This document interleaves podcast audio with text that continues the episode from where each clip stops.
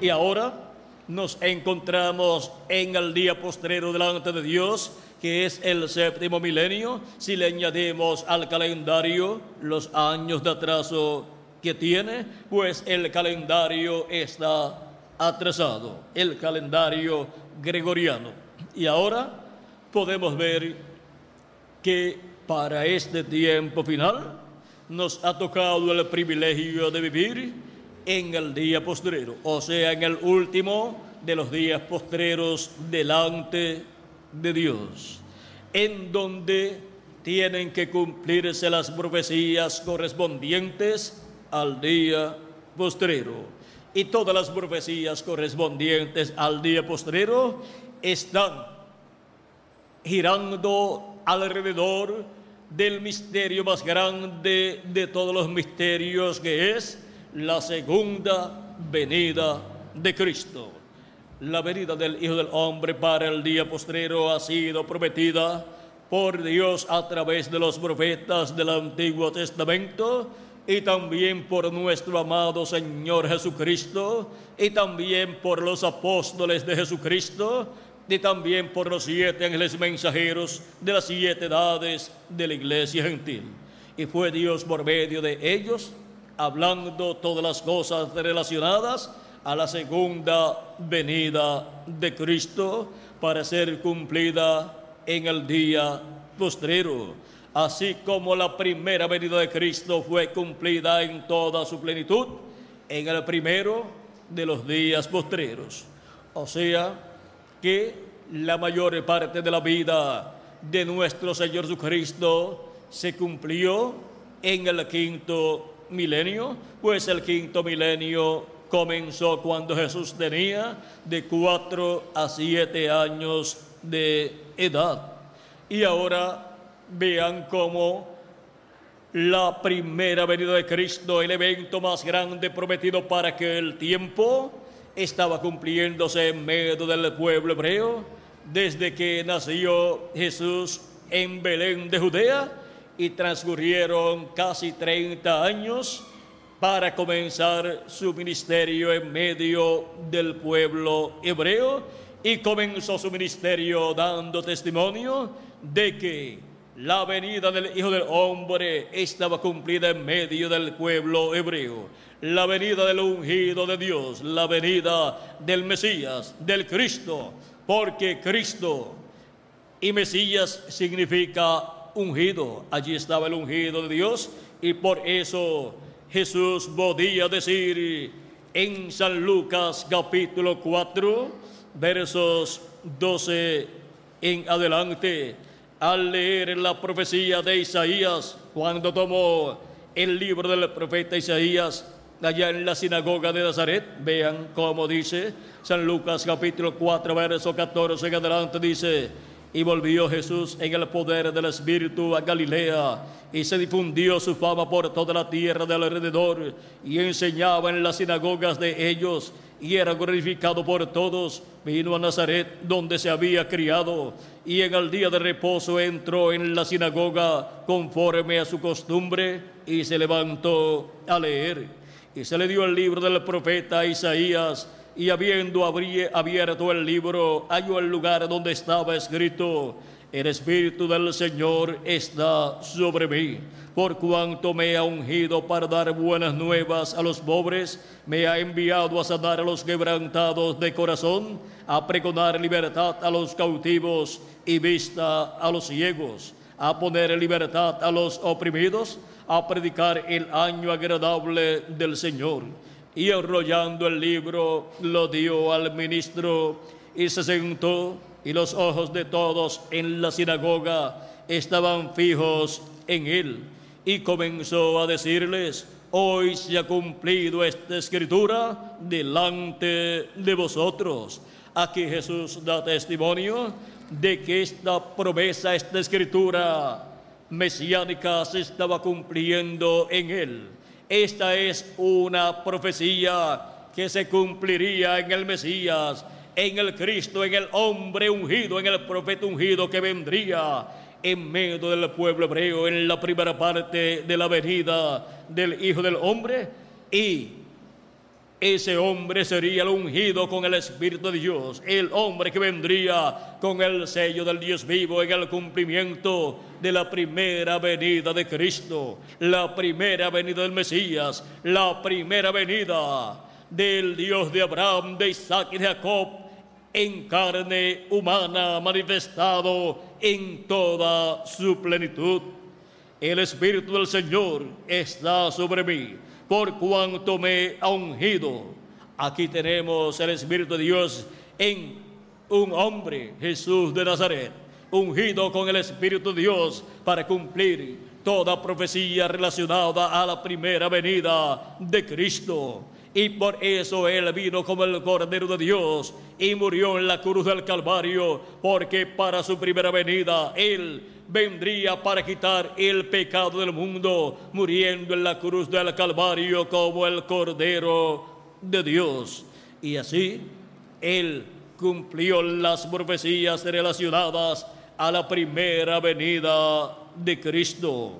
Ahora podemos ver que todo sucedió en forma tan sencilla que muchas personas no podían creer en Jesús al ver que era un hombre tan sencillo, un sencillo joven carpintero de Nazaret, pero en él estaba el Espíritu de Dios manifestado en toda su plenitud, cumpliendo la venida del Hijo del Hombre, la venida del Señor, la venida del Mesías en medio del pueblo hebreo.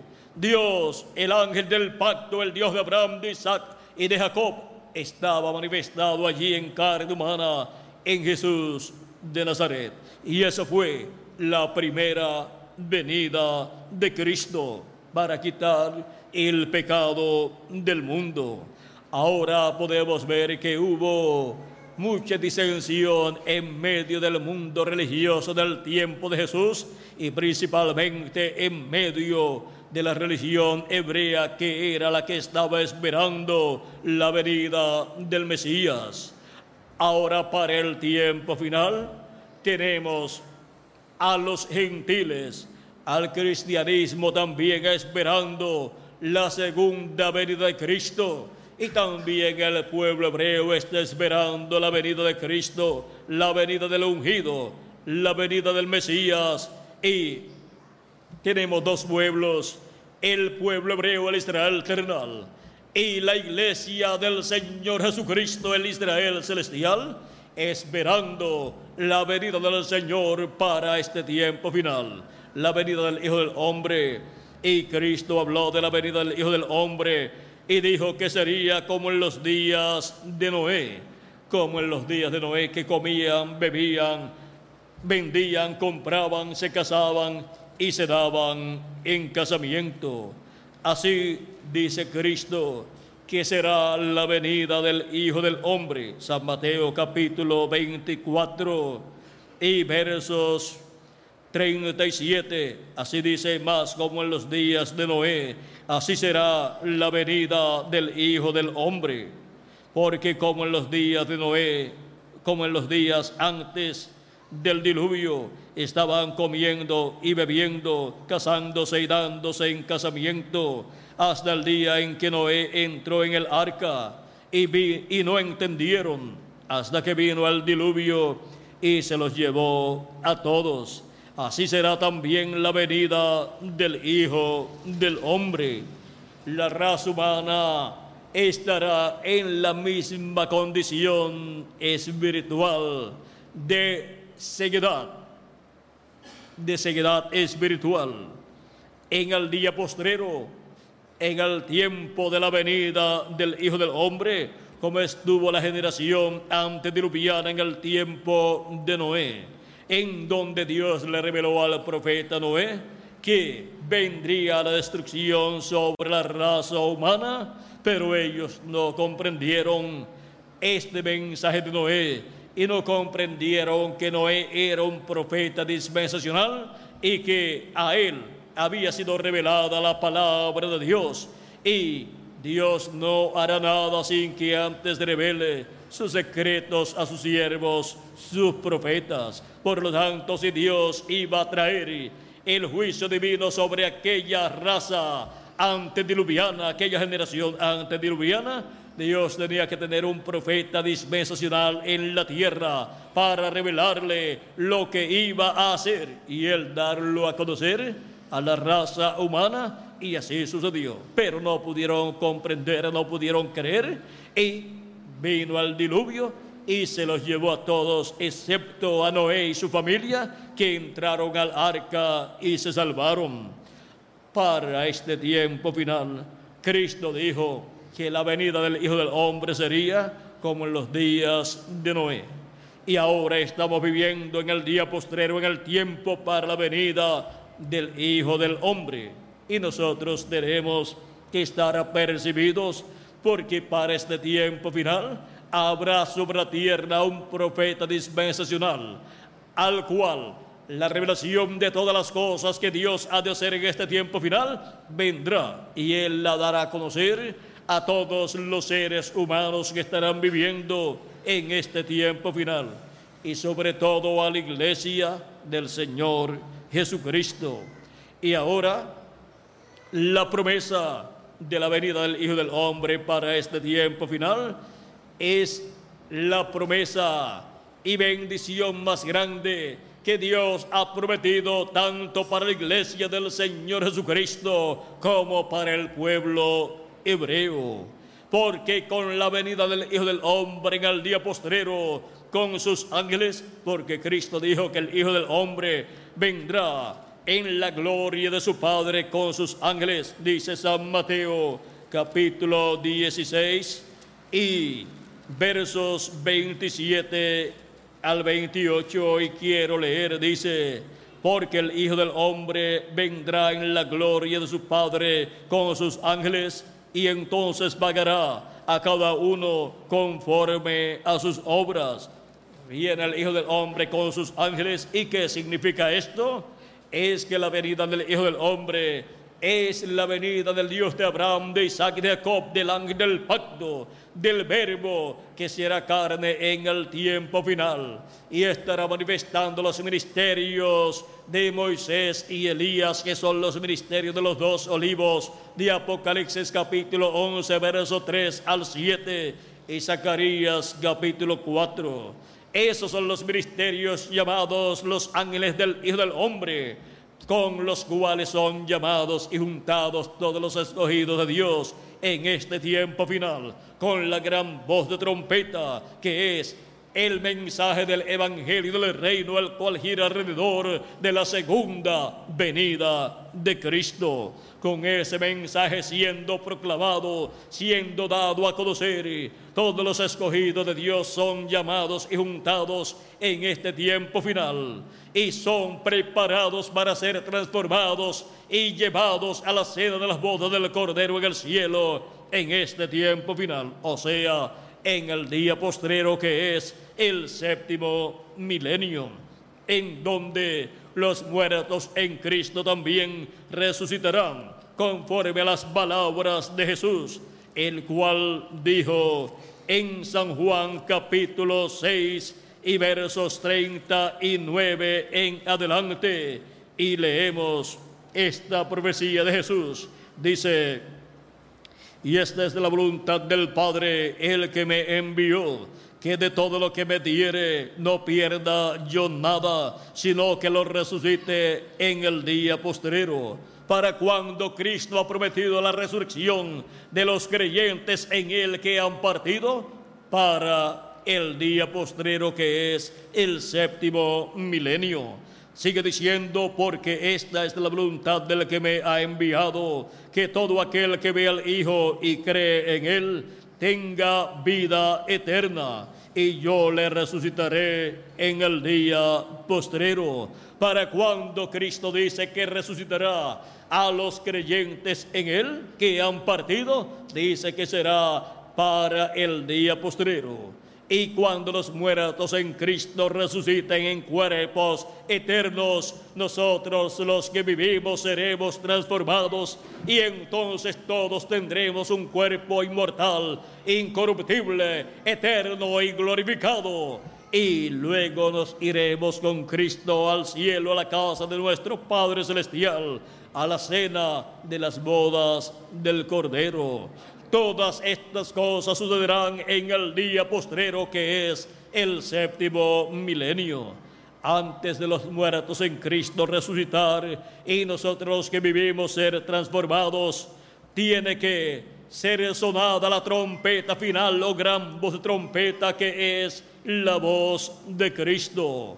La voz de Cristo en Apocalipsis capítulo 1 y verso 10 la encontramos como una gran voz de trompeta hablando en el día del Señor que es el séptimo milenio. Juan el apóstol la escuchó y dice en Apocalipsis capítulo 1 verso 10 al 11, yo estaba en el Espíritu en el día del Señor y oí detrás de mí una gran voz como de trompeta que decía, yo soy el alfa y el omega, el primero y el último. ¿Quién es el alfa y omega? ¿Quién es el primero y el último? Nuestro amado Salvador Jesucristo. Es la voz de Jesucristo hablándole a su pueblo, a su iglesia y a todo ser humano en el día postrero, o sea, en el día del Señor. Y llamando así, juntando a todos los escogidos de Dios que viven en este tiempo final. Por eso también en Apocalipsis capítulo 4 y verso 1 dice de la mitad de ese verso en adelante, dice, y la primera voz que oí como de trompeta hablando conmigo, dijo, sube acá y yo te mostraré las cosas que sucederán después de estas, las cosas que sucederán después de las que ya han sucedido en las edades pasadas, serán dadas a conocer a todos los hijos e de Dios que subirán donde Cristo estará hablándole a su pueblo, y eso es en la edad de la piedra angular y dispensación del reino, donde Cristo estará manifestado en su ángel mensajero, hablándonos todas estas cosas que deben suceder pronto, y así llamando y juntando a sus escogidos y revelándonos todos estos misterios de todas estas cosas que estarán sucediendo en este tiempo final en Apocalipsis capítulo 22, verso 6 en adelante dice, y me dijo, estas palabras son fieles y verdaderas, y el Señor, el Dios de los espíritus de los profetas, ha enviado su ángel para mostrar a sus siervos las cosas que deben suceder pronto. ¿A quien ha enviado Jesucristo? A su ángel mensajero. ¿Para qué? Para manifestar a sus siervos las cosas que deben suceder pronto en este tiempo final, en el día postrero que es el séptimo milenio. Por eso también en Apocalipsis capítulo 22, verso 16, el mismo Jesucristo dice, yo Jesús he enviado mi ángel para daros testimonio de estas cosas en las iglesias. Yo soy la raíz y el linaje de David, la estrella resplandeciente de la mañana. Aquí podemos ver que el mismo Jesucristo dice que Él ha enviado su ángel para dar testimonio de estas cosas. ¿De qué cosas? De estas cosas que deben suceder pronto en el día postrero, o sea, en el séptimo milenio. Y este ángel mensajero de Jesucristo, enviado por Cristo, es nada menos que el profeta de la dispensación del reino con el mensaje del evangelio del reino enviado en el día postrero en el séptimo milenio para llamar y juntar a todos los escogidos de Dios con el mensaje de la gran voz de trompeta del Evangelio del Reino. Es en su ángel mensajero que Jesucristo estaría manifestado en este tiempo final, dándole a conocer a los seres humanos todas estas cosas que deben suceder pronto. Pero las personas estarán viendo un hombre, pero en ese hombre estará Jesucristo manifestado, dándonos a conocer todas estas cosas que deben suceder pronto. Ese ángel mensajero viene, trae la revelación de Jesucristo. Jesucristo viene en el velado y revelado, hablándole por medio de un hombre, de un profeta, a su iglesia y a todo ser humano. Y así es como para este día postrero los seres humanos estarán escuchando la voz de Jesucristo. Y si oye hoy, si oyes hoy su voz, no endurezcas tu corazón, como le endurecieron las personas que vivieron en los días de Jesús y discutieron con Jesús y fueron incrédulos a Jesús y el mensaje que Jesús les habló. Y para este tiempo final, Jesucristo se manifestaría en su ángel mensajero y colocaría en su boca su palabra. Y ese ángel mensajero de Jesucristo, que es el último profeta que Jesucristo envía, por medio de ese mensajero, la voz de Cristo sería escuchada en este tiempo final es nada menos que la manifestación de Jesucristo a través de su ángel mensajero hablándonos todas estas cosas que deben suceder pronto. Y esa es la señal más grande para la raza humana de que hemos llegado al tiempo final, o sea, al día postrero porque Jesucristo en Espíritu Santo estará manifestado en su ángel mensajero, dándonos a conocer todas estas cosas que deben suceder pronto y así abriéndonos las escrituras, las profecías correspondientes al día postrero, o sea, a este tiempo final. ¿Cuántos sabían que los días posteros eran el quinto, sexto y séptimo milenio? ¿Y cuántos sabían que el día postrero era el séptimo milenio? No lo sabían, pero ya lo saben. ¿Por qué? Porque Jesucristo en Espíritu Santo ha estado abriéndonos estas escrituras por medio de su ángel mensajero en este tiempo final. Y está llamando y juntando a todos sus escogidos y el que es de Dios, la voz de Dios oye en este tiempo final, como la escucharon los hijos de Dios de edades y dispensaciones pasadas. Ahora el ángel del Señor Jesucristo no es el Señor Jesucristo. Él es solamente un profeta mensajero dispensacional. El último profeta que Dios envía a este planeta Tierra a la raza humana para dar testimonio de todas estas cosas que deben suceder pronto. Y así Él llamar y juntar a todos sus escogidos antes de que venga el juicio divino sobre la raza humana, para pronto los muertos en Cristo resucitar en cuerpos eternos y nosotros que vivimos ser transformados y todos juntos llevados a la cena de las bodas del Cordero en el cielo. Estamos viviendo en el tiempo más grande y glorioso de todos los tiempos este es el tiempo en donde veríamos la señal de la manifestación del Hijo del Hombre y veríamos los ángeles del Hijo del Hombre que son los ministerios de Moisés y Elías, los ministerios de los dos olivos de Apocalipsis, capítulo 11, verso 3 al 7, llamando y juntando a todos los escogidos de Dios con la gran voz de trompeta del Evangelio del Reino. Y esto marcaría el fin del tiempo y fin del siglo, porque Cristo dijo que en el fin del siglo el Hijo del Hombre enviaría a sus ángeles y juntarían a sus escogidos, juntarían el trigo y lo colocarían en el alfolí de Dios. Esto es conforme a la parábola del trigo y de la cizaña de San Mateo capítulo 13, versos 30 al 43.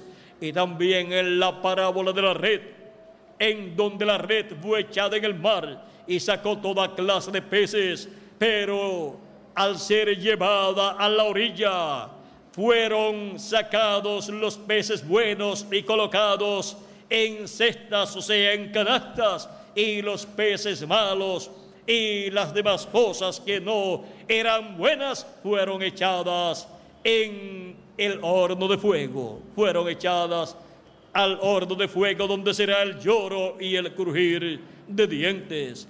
Ahora podemos ver que esto es para el día postrero y con la venida de los ministerios de Moisés y Elías en la manifestación de Jesucristo en Espíritu Santo, en su ángel mensajero, operando los ministerios de Moisés, de Elías y de Jesús. Esta señal para este tiempo final se ha convertido en una realidad.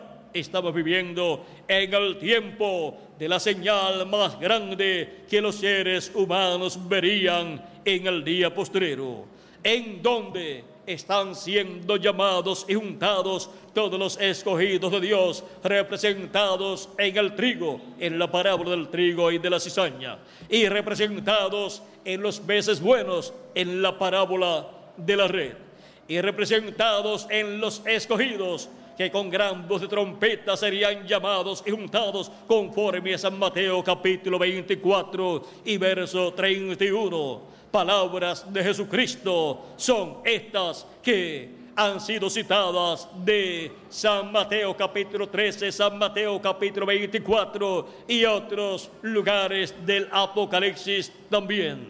Ahora podemos ver lo que para el día postrero estaríamos viendo y así estaríamos viendo la señal de Dios para todos los seres humanos para los creyentes en nuestro amado Señor Jesucristo, para también los incrédulos y también para el pueblo hebreo. Estamos viviendo en el tiempo de la señal de Dios para los incrédulos, para el pueblo hebreo y también para la iglesia del Señor Jesucristo. Estamos viviendo en el tiempo más grande y glorioso de todos los tiempos. Es tiempo de que cada ser humano despierte, tenga un despertamiento espiritual a la realidad de lo que Dios ha prometido para este tiempo final, para que no nos pase como le pasó al mundo antediluviano, en donde Dios envió al profeta Noé y no lo escucharon y por consiguiente no supieron, no comprendieron las cosas que debían suceder en aquel tiempo y vino el diluvio y se los llevó a todos por no comprender, por no entender y ser incrédulos a la voz de Dios a través del profeta Noé. Y ahora estamos viviendo en días paralelos a los de Noé. Estos son los días en los cuales el Hijo del Hombre se manifestaría como el relámpago que sale del oriente y se muestra en el occidente. El oriente es el territorio de Israel que está en el medio oriente donde se cumplió la primera venida de Cristo, la venida del Hijo del Hombre, dos mil años atrás. Y el occidente es el territorio del continente americano que consta de Norteamérica, Centroamérica, Suramérica y el Caribe. Es en el continente del oeste, en el continente americano, en donde la manifestación venida del Hijo del Hombre resplandecerá como el relámpago. Por lo tanto, nosotros viviendo en el continente americano, en la parte de Centroamérica, Suramérica y el Caribe, tenemos que estar despiertos espiritualmente, sabiendo que este es el continente donde el Hijo del Hombre estaría manifestado en este tiempo final dándonos a conocer todas estas cosas que deben suceder pronto y cumpliendo así todas las profecías relacionadas a la venida del Hijo del Hombre con sus ángeles.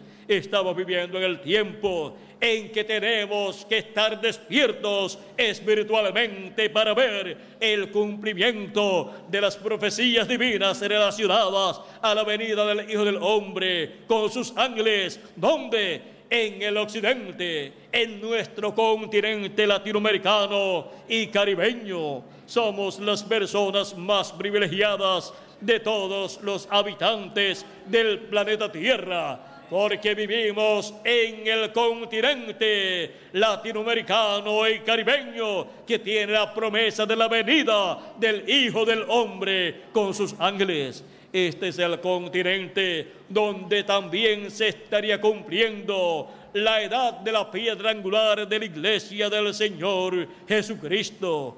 Este es el continente donde surgiría el llamado para todos los escogidos de Dios, el llamado de la gran voz de trompeta, y serían juntados todos los escogidos de Dios en este día postrero, en el cuerpo místico de Cristo, en la edad de la piedra angular y dispensación del reino. Este es el tiempo y este también es el territorio, el continente para la venida del Hijo del Hombre con sus ángeles, llamando y juntando a todos los escogidos de Dios. Y este es el continente que vería la señal más grande de todas las señales que los seres humanos verían, la señal de la venida del Hijo del Hombre con sus ángeles a este planeta Tierra. Y esto es la venida del ángel del pacto, del ángel de Jehová, del Dios de Abraham, de Isaac y de Jacob, aquel que se hizo carne y habitó en medio del pueblo hebreo, viniendo en este tiempo final a su pueblo, a su iglesia, en la América Latina y el Caribe, y manifestándose por medio de su ángel mensajero y llamando y juntando a todos los escogidos de Dios, latinoamericanos y caribeños, y preparándonos para ser transformados y raptados y llevados a la cena de las bodas del Cordero en el cielo, en el arrebatamiento de todos los escogidos de Dios hemos llegado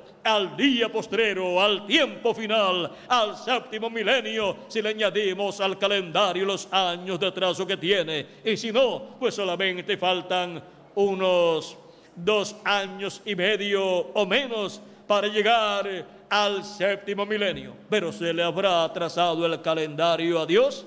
Yo pienso que no. Por lo tanto, si no se le ha atrasado el calendario a Dios, ya estamos viviendo en el día postrero, el último de los días postreros. Y estamos viviendo en el tiempo del llamado de Jesucristo, del llamado para todos los escogidos de Dios, para ser preparados y ser transformados en este tiempo final y ser llevados a la casa de nuestro Padre Celestial, a la cena de las bodas del Cordero. Y así es como en este tiempo final los escogidos de Dios serán a imagen y semejanza del Señor Jesucristo, porque todos recibiremos un cuerpo eterno y glorificado, igual al cuerpo de nuestro amado Señor Jesucristo. Y los muertos en Cristo resucitarán en cuerpos eternos, cuerpos iguales al cuerpo de nuestro amado Señor Jesucristo. Esto es para este tiempo final, para el día postrero, para el séptimo milenio, el cual ya ha comenzado si le añadimos al calendario los años de atraso que tiene. Por lo tanto, estamos viviendo en el tiempo de la señal de Dios para los incrédulos, para el pueblo hebreo y para la iglesia del Señor Jesucristo. Hemos llegado al día postrero. Hemos llegado al tiempo donde estaríamos viendo la señal de Dios para todos los seres humanos, incrédulos y también para los creyentes en Jesucristo y para el pueblo hebreo. Que las bendiciones de Jesucristo nuestro Salvador sean sobre todos ustedes amables radio oyentes y también los aquí presentes. Y pronto Cristo complete el número de sus escogidos y resucite a los muertos en Cristo y nos transforme nosotros que vivimos y nos lleve a la cena de las bodas del Cordero en al cielo, a la casa de nuestro Padre celestial. En el nombre eterno del Señor Jesucristo. Amén y amén.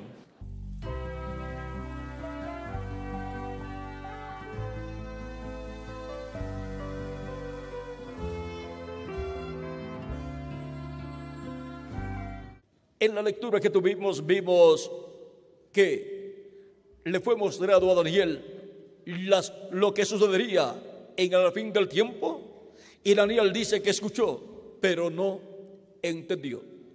Y quiso conocer el saber y preguntó, pero le fue dicho, Daniel, estas palabras están selladas, están selladas y cerradas Vamos a leerlo, capítulo 12, verso 8. 8 en adelante dice, y yo hoy, mas no entendí. Y dije, Señor mío, ¿cuál será el fin de estas cosas? Él respondió, anda, Daniel, pues estas palabras están cerradas y selladas hasta el tiempo del fin. Y ahora nosotros viviendo en el día postrero, somos las personas que estaremos entendiendo lo que Daniel quiso entender. Y para que podamos entender estas cosas que Daniel quiso entender, pero que serán dadas a conocer a la iglesia del Señor Jesucristo en este tiempo final y después al pueblo hebreo. Vea, Cristo dice en Apocalipsis capítulo 4, verso 1, Después de esto miré y aquí una puerta abierta en el cielo y la primera voz que oí como de trompeta hablando conmigo dijo, sube acá y yo te mostraré las cosas que sucederán después de estas. Ahora, ¿dónde vamos a subir? Para poder escuchar la voz de Cristo hablándonos estas cosas que deben suceder pronto. La iglesia del Señor Jesucristo ha ido creciendo de etapa en etapa como un monte, se ha ido formando como un monte y por consiguiente, las personas de cada etapa, de cada edad, han subido a la edad que les corresponde. Han subido a esa etapa de ese monte de Dios, del monte de Sión, que es la iglesia del Señor Jesucristo. Así la piedra no cortada de manos ha ido creciendo y se ha ido formando un gran monte, un gran reino en el campo espiritual. Y en su segunda venida crecerá y se formará en el campo literal. Un gran monte, un gran reino, el glorioso reino de nuestro amado Señor Jesucristo, ese reino milenial de Cristo. Ahora, por cuanto de edad en edad han tenido que subir, los que han escuchado la voz de Cristo han tenido que subir a dónde? A donde Cristo está hablando a través del mensajero de cada edad, porque esa es la forma en que Cristo habla de edad en edad. Cristo en Espíritu Santo a través de un mensajero ha estado hablándole a su pueblo y ha estado llamando y juntando a sus escogidos de edad en edad. Por eso tenemos siete ángeles mensajeros en las siete etapas o edades de la iglesia entre los gentiles. Y luego viene la etapa de la edad de la piedra angular. Es ahí donde Cristo en este tiempo final nos llama a subir. Sube acá y yo te mostraré las cosas que sucederán después de estas. ¿Y cómo nos va a dar a conocer estas cosas que han de suceder después de las que ya han sucedido en tiempos pasados? Así como tuvo un mensajero en cada edad para velarse y revelarse a través de cada mensajero y hablarle al pueblo para que escucharan la voz de Cristo, las ovejas de Cristo, para ese tiempo final, Él tendrá también un mensajero a través del cual se velará y se revelará y le hablará a su iglesia, a su pueblo, y llamará juntar a sus escogidos en esa parte alta, la edad de la piedra angular, y les revelará todas estas cosas que deben suceder pronto. Y si hay un mensajero establecido para este tiempo final. Un profeta, mensajero de Cristo. Entonces todos queremos saber quién es ese mensajero del Señor Jesucristo. Entonces, vamos a la escritura. Le preguntamos a Cristo quién es ese mensajero y Cristo nos contesta en la escritura en Apocalipsis 22, verso 6, diciéndonos, y me dijo, estas palabras son fieles y verdaderas. Y el Señor, el Dios de los espíritus de los profetas, ha enviado su ángel para mostrar a sus siervos las cosas que deben suceder pronto. Y ahora, el Dios de los espíritus de los profetas, los espíritus de los profetas, o sea, los cuerpos teofánicos, los cuerpos angelicales de los profetas, como es el cuerpo angelical teofánico de este ángel de Jesucristo que le dio Juan en la revelación del Apocalipsis.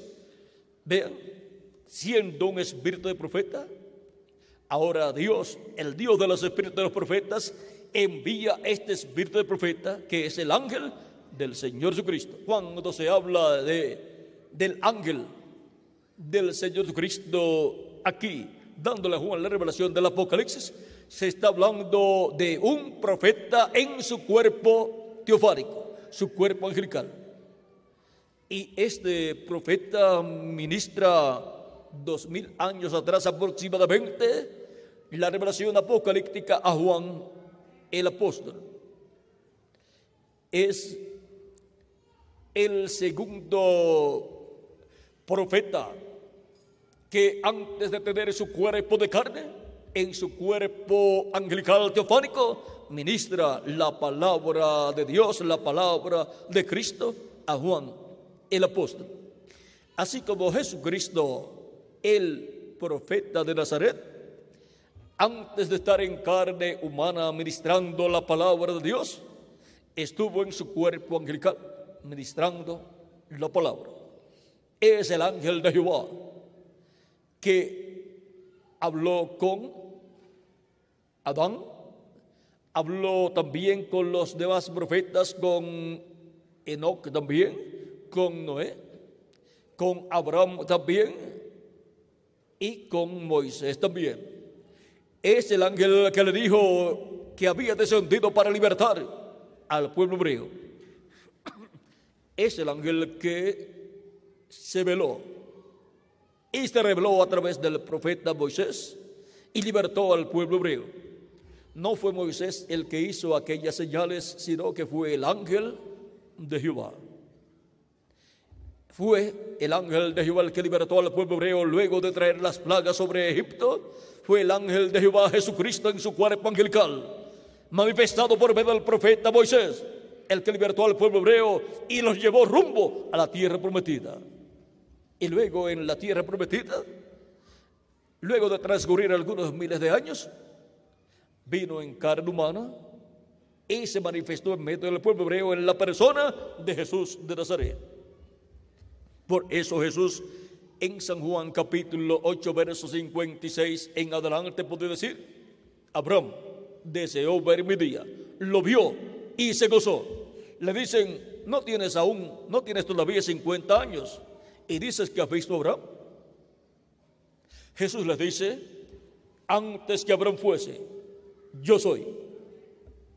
¿Cómo era antes de Abraham? Era en su cuerpo angelical y era llamado el ángel de Jehová.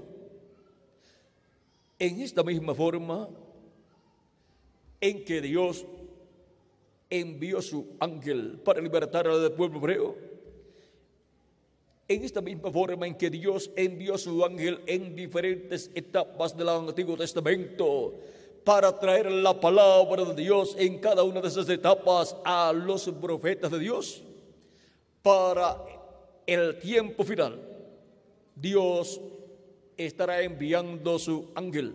Pero ya, vean ustedes, lo envió a Juan en cuerpo angelical. Pero ahora para el tiempo final, así como el ángel del pacto, el ángel de Jehová, el cual es Cristo en su cuerpo angelical, se hizo carne y lo conocimos por el nombre de Jesús. Así también, como se hizo carne en medio del Israel terrenal, Cristo envía su ángel en medio del Israel celestial. Vean, está en medio del Israel celestial, dándole la revelación a Juan el apóstol. Y para el tiempo final, lo enviará en carne humana.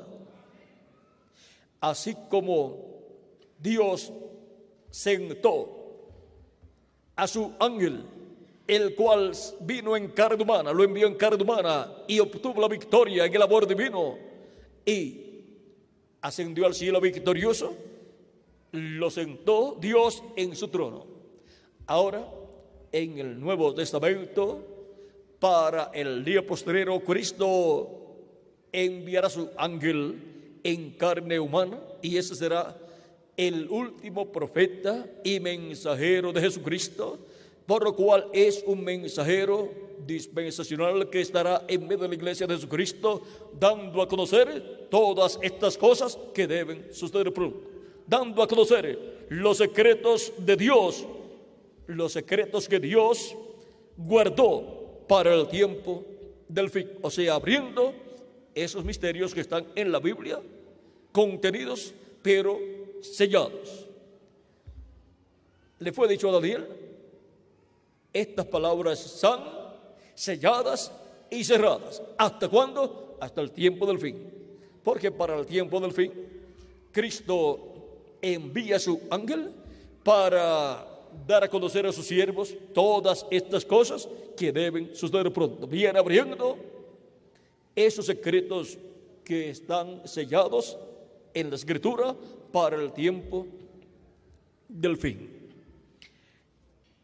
Este ángel del Señor Cristo obtendrá la victoria en el amor divino y a este ángel Cristo le cumplirá la promesa al que venciere, yo le daré que se siente conmigo en mi trono así como yo he vencido y me he sentado con mi Padre en su trono. Ahora, Cristo se, sentó en el trono del Padre en el cielo.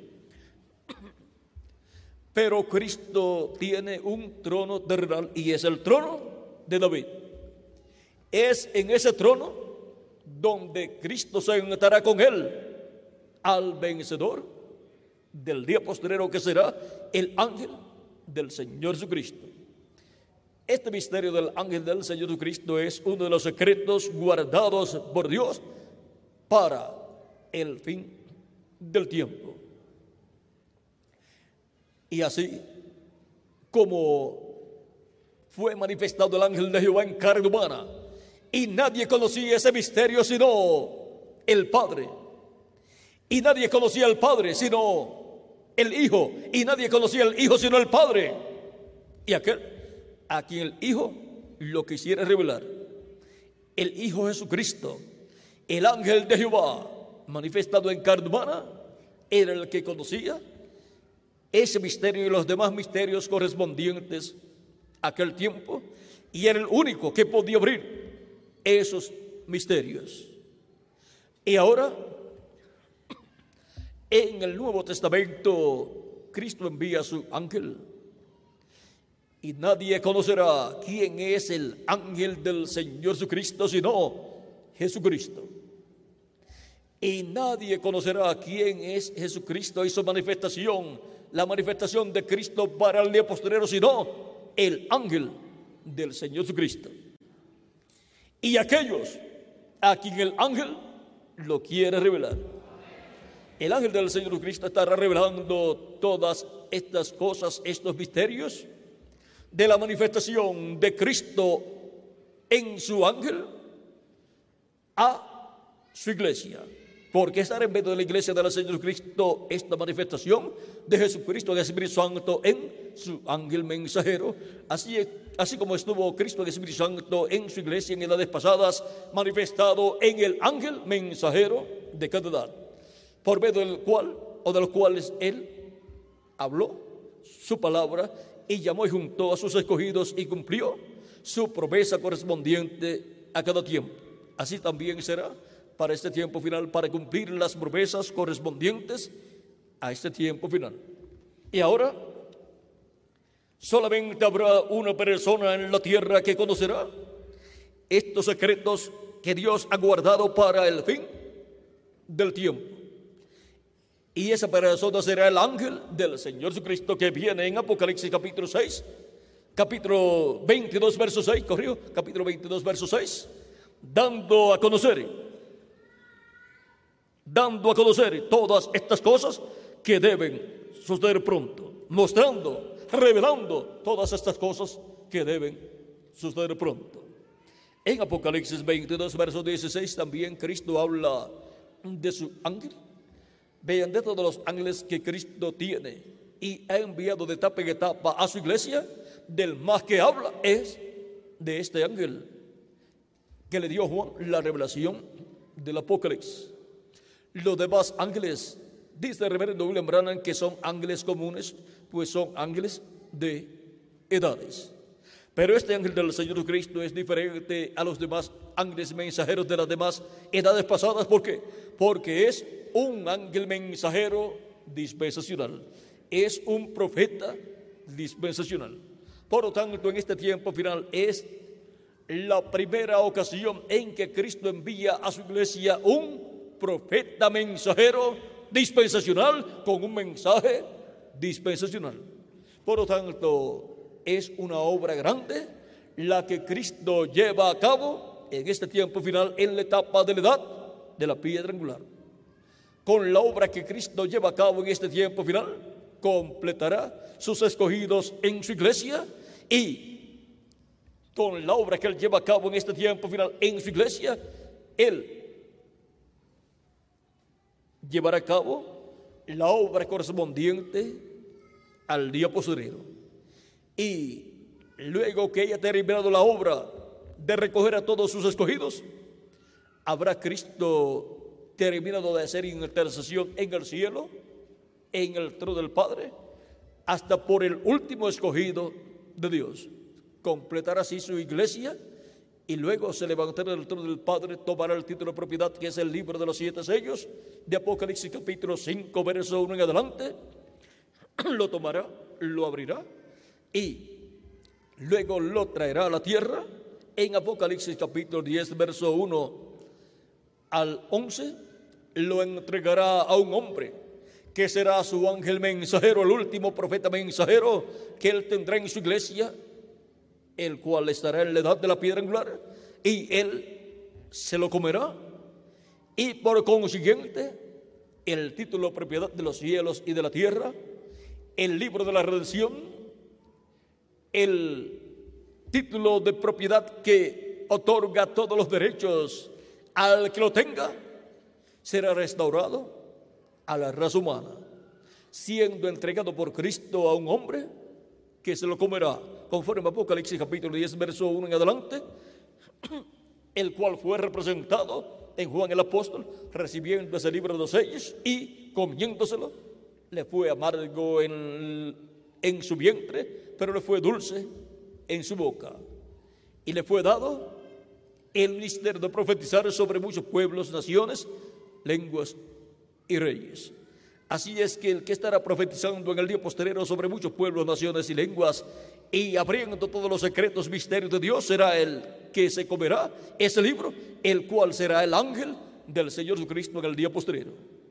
Por eso vendrá la restauración a la vida eterna físicamente, en donde seremos transformados los que vivimos y los muertos en Cristo serán resucitados en cuerpos eternos.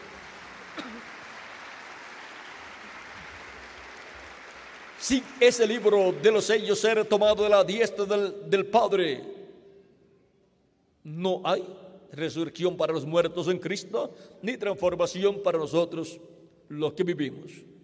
Pero conforme la revelación apocalíptica, llegará el momento en que Cristo terminará de completar su iglesia y entonces se podrá levantar al trono del Padre, tomar el título de propiedad, abrirlo en el cielo, reclamar su herencia, reclamar a toda persona que le redimido con su sangre y reclamar también su trono, el trono de David.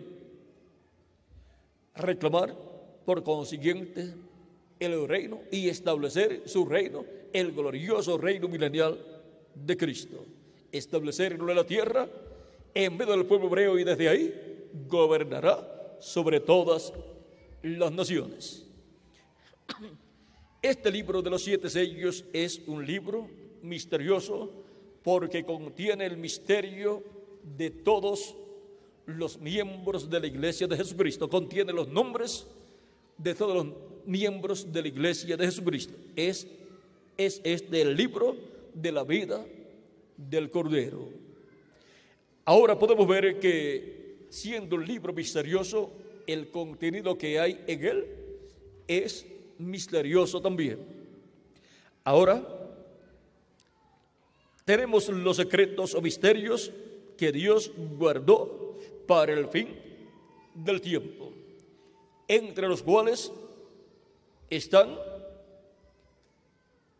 el misterio del ángel que era diferente a los demás, de los ángeles que le aparecieron al reverendo William Branham. Le aparecieron siete ángeles a él y uno era diferente a los demás, del cual el reverendo William Branham dijo en la página 469 del libro de los sellos en español que ese ángel que era diferente a los demás era el que tenía el séptimo sello. Y el séptimo sello es la segunda venida de Cristo. Por lo tanto, el séptimo sello, la segunda venida de Cristo gira alrededor del ángel que era diferente a los demás. Conocer el misterio de ese ángel es conocer el misterio del séptimo sello. Conocer el misterio del séptimo sello es estar escuchando la voz de los siete truenos de Apocalipsis, capítulo 10, porque es la voz del ángel fuerte que desciende del cielo, la voz de los siete truenos que revelan el misterio del séptimo sello. Tenemos el misterio del ángel que era diferente de los demás. Tenemos el misterio del, del séptimo sello, o sea, el misterio de la segunda venida de Cristo. O sea, estos son misterios o secretos que Dios guardó para el tiempo del fin. Tenemos el misterio secreto de los siete truenos de Apocalipsis capítulo 10, verso 1 en adelante. Tenemos el misterio del libro de los siete sellos de Apocalipsis capítulo 5, verso 1 en adelante. Y Apocalipsis capítulo 10, verso 1 en adelante. Tenemos el misterio del ángel de Jesús, del cual Cristo dijo, yo Jesús, he enviado mi ángel para daros testimonio de estas cosas en las iglesias. Apocalipsis capítulo 22, verso 16. Tenemos el misterio de la, de la voz de Arcángel, de Primera de Tesalonicenses, capítulo 4, versos 13 al 17, de la cual dice San Pablo, hablándonos en Tesalonicenses, primera de Tesalonicenses, capítulo 4, verso 14 en adelante dice, porque si creemos que Jesús murió y resucitó, así también traerá Dios con Jesús a los que durmieron en él. Por lo cual os decimos esto en palabra del Señor, que nosotros que vivimos, que habremos quedado hasta la venida del Señor, no precederemos a los que durmieron. Porque el Señor mismo con voz de mando, con voz de arcángel y con trompeta de Dios, descenderá del cielo y los muertos en Cristo resucitarán primero. Luego nosotros los que vivimos, los que hayamos quedado, seremos arrebatados juntamente con ellos en las nubes para recibir al Señor en el aire y así estaremos siempre con el Señor. Esto es un secreto que Dios ha guardado para el fin del tiempo o hasta el tiempo del fin. También en Primera de Corintios capítulo 15 nos dice, versos 49 en adelante, y así como hemos traído la imagen del terrenal, traeremos también la imagen del celestial, o sea, la imagen de Cristo.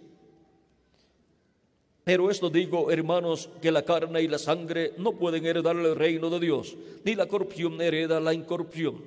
He aquí os digo un misterio, no todos dormiremos, pero todos seremos transformados. Vamos a recibir una transformación. Y vamos a ser transformados de personas mortales a personas inmortales.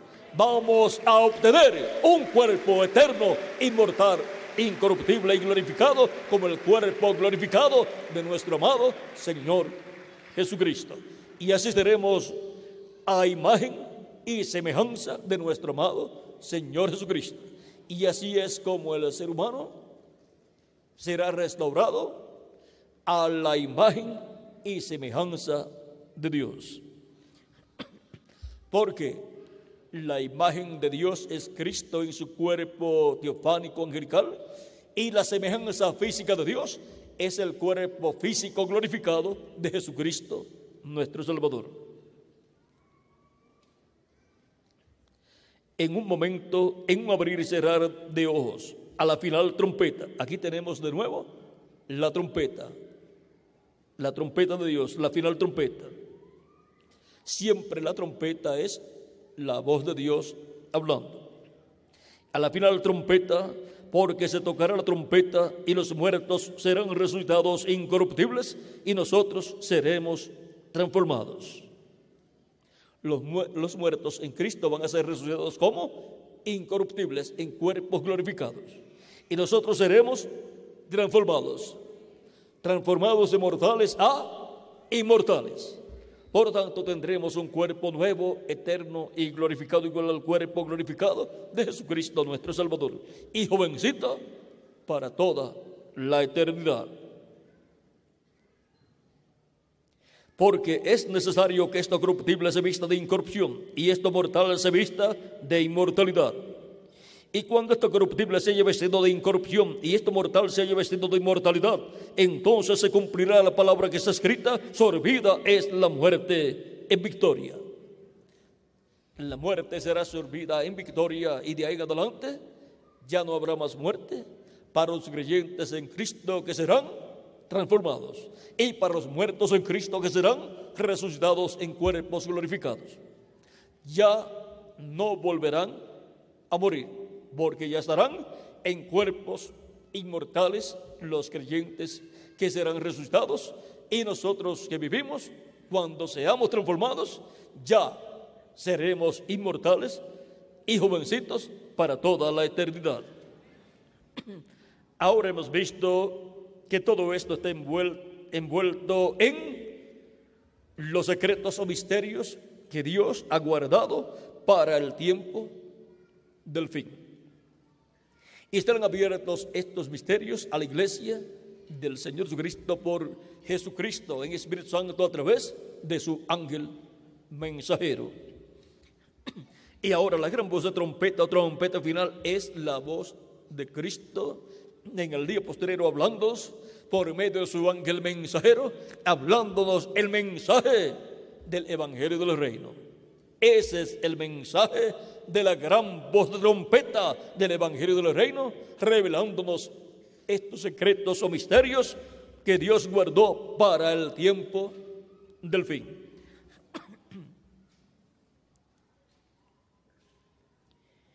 El misterio de la trompeta de Dios, el misterio, ahora otro misterio, el misterio de la edad de la piedra angular. Ese misterio no estuvo abierto en edades pasadas. ¿Por qué? Porque es abierto el misterio de cada edad cuando Dios envía el mensajero de cada edad. En cada edad se habla, se puede hablar proféticamente de un misterio que será manifestado más adelante, pero queda todavía en misterio, queda todavía sellado y cerrado hasta el tiempo en que se abre y se cumple ese misterio. Y aún puede quedar sellado, aún siendo cumplido, puede quedar cerrado o sellado sin ser entendido por las personas entre las cuales se está cumpliendo.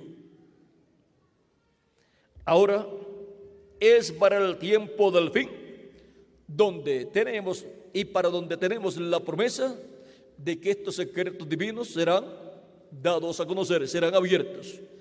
Le fue dicho a Daniel, sella, cierra y sella las palabras hasta el tiempo del fin. Esas palabras proféticas del libro del profeta Daniel y del libro del Apocalipsis, correspondientes a este tiempo final, han estado selladas y cerradas por miles de años.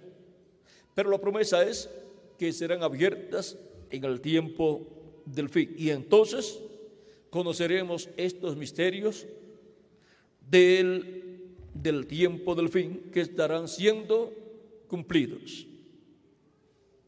La edad de la piedra angular es la etapa correspondiente a este tiempo final en la iglesia del Señor Jesucristo, en la creación o construcción de la iglesia de Jesucristo, la cual es nada menos que el templo espiritual de Jesucristo.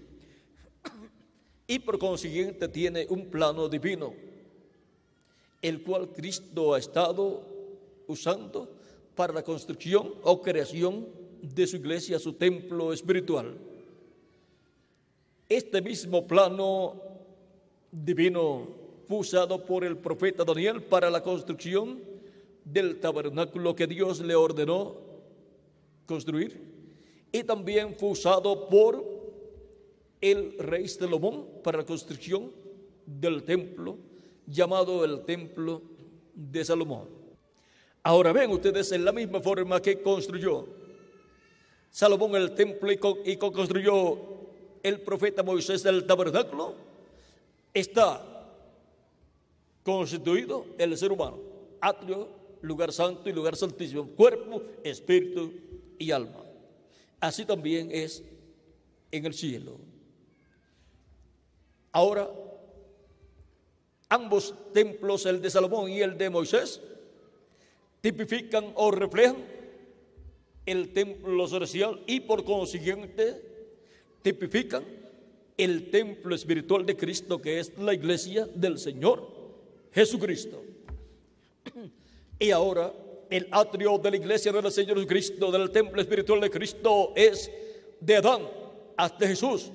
El lugar santo es de Jesús hasta el séptimo ángel mensajero. Eso corresponde al lugar santo por lo tanto, las siete edades de la iglesia corresponden al lugar santo del templo espiritual de Cristo. Y luego, del séptimo ángel mensajero corresponde al lugar santísimo. Es el lugar santísimo la edad de la piedra angular. O sea, después del séptimo ángel mensajero, viene la etapa del lugar santísimo del templo espiritual de Cristo y el templo espiritual de Cristo está siendo construido, creado con piedras vivas, con seres humanos. Y ahora en el templo espiritual de Cristo, el lugar santísimo, tiene que estar ¿dónde? En el oeste, porque así estaba en el tabernáculo que construyó Moisés, estaba en el oeste el lugar santísimo, y en el que construyó el rey Salomón, en ese templo, el lugar santísimo estaba en el oeste también. Y ahora en el templo espiritual de Cristo, en la iglesia de Jesucristo, el lugar santísimo tiene que estar en el oeste. Cristo tiene que estar en el oeste, en el continente latinoamericano y caribeño, creando, construyendo el lugar santísimo de su templo espiritual con piedras vivas, con seres humanos que reciben a Cristo como su Salvador, lavan sus pecados en la sangre de Cristo, son bautizados en agua en el nombre del Señor Jesucristo y reciben el Espíritu Santo y obtienen el nuevo nacimiento. Y así nacen en la iglesia de Jesucristo, donde en la edad de la piedra angular, en el lugar santísimo del templo espiritual de Cristo. Ahora podemos ver en los secretos que Dios ha guardado para el fin del tiempo, para el tiempo final, podemos ver el lugar santísimo del templo espiritual de Cristo, que es la edad de la piedra angular. Y podemos ver quiénes componen el lugar santísimo del templo espiritual de Cristo, en su mayoría latinoamericanos y caribeños. Ahora podemos ver lo que está sucediendo en la iglesia de Jesucristo en la etapa correspondiente a este tiempo final, la etapa de la piedra angular, que es la etapa de oro de la iglesia de Jesucristo. Así como el lugar santísimo era el lugar de oro del templo que construyó Salomón y del tabernáculo que construyó el profeta Moisés. Estaba cubierto de oro y ahora la edad de la piedra angular es la edad de oro del templo espiritual de Jesucristo, nuestro Salvador. En el lugar santísimo construyó o colocó Salomón dos querubines de madera de olivo cubiertos de oro. Y estaba también el propiciatorio con los dos querubines de oro. Por lo tanto, la iglesia del Señor Cristo estará en los ministerios de los dos olivos de Apocalipsis capítulo 11. Así como Salomón los colocó en el lugar santísimo, Cristo los coloca en el lugar santísimo de su templo espiritual. Esos son los ángeles del Hijo del Hombre que con gran voz de trompeta vienen llamando y juntando los escogidos del día posterior y colocándolos en el lugar santísimo del templo espiritual de Cristo, o sea, en la edad de la piedra angular, para ver la gloria de Cristo manifestada en su iglesia en el lugar santísimo en este tiempo final, cuando Cristo se levante del trono del Padre y venga con el título de propiedad, viene a su iglesia y es ahí donde Él se manifestará en toda su plenitud, resucitará a sus muertos creyentes en Él de las edades pasadas y nos transformará a nosotros los que vivimos. Y todos estaremos aquí con cuerpos glorificados y la gloria de Jesucristo en toda su plenitud estará manifestada en su iglesia, en el lugar santísimo de su iglesia, que es la edad de la piedra angular. Y desde ahí le hablará al mundo entero y desde ahí le hablará al pueblo hebreo y llamará 144 mil hebreos. Desde ahí es de donde le hablará al pueblo hebreo, así como Dios le dijo al profeta Moisés en, en el Éxodo capítulo 25, versos 21 en adelante donde dice, y pondrás el propiciatorio encima del arca y en el arca pondrás el testimonio que yo te daré y de allí me declararé a ti y hablaré contigo de sobre el propiciatorio de entre los dos querubines que están sobre el arca del testimonio, todo lo que yo te mandare para los hijos de Israel. Y para este tiempo final, de medio de los dos querubines de oro y de medio de los dos querubines de madera de olivo, Cristo estará hablándole al mensajero del día postrero todo lo que él debe hablarle al pueblo hebreo. Pero antes le estará hablando a los escogidos de la iglesia del Señor Jesucristo todo lo que ellos necesitan conocer. Les estará hablando todos los secretos, los misterios que Dios guardó para el tiempo del fin. Por eso dice, y me dijo, estas palabras son fieles y verdaderas. Y el Señor, el Dios de los espíritus de los profetas, ha enviado su ángel para mostrar a sus siervos las cosas que deben suceder pronto. ¿Qué cosas deben suceder pronto en el tiempo final? Pues los secretos, los misterios que Dios guardó para el tiempo del fin. Esas son las cosas que deben suceder. Y esas son las cosas que revela el ángel del Señor Jesucristo a la iglesia del Señor Jesucristo en este tiempo final. Ahora, hemos visto que desde el lugar santísimo del templo espiritual de Cristo es que Cristo en Espíritu Santo estará hablando por medio de su ángel mensajero todos estos secretos que Dios guardó para el tiempo del fin. Ahora el ángel del Señor Jesucristo no es Jesucristo. Él solamente es el profeta mensajero dispensacional que Cristo envía a su iglesia en este tiempo final para darle a conocer a la iglesia de Jesucristo todas estas cosas que deben suceder pronto. Cuando Juan el apóstol en Apocalipsis capítulo 19, versos 7 al 10, se postró para adorar al ángel que le mostraba estas cosas, el ángel le dijo que no lo hiciera, que adorara a Dios. Le dijo que él era siervo con sus hermanos los profetas.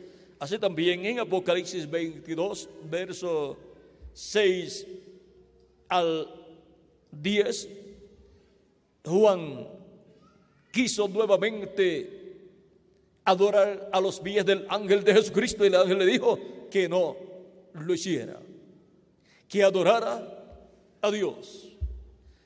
¿Por qué no recibió adoración este ángel cuando Juan quiso ofrecérsela? Porque este ángel no es el Señor Jesucristo.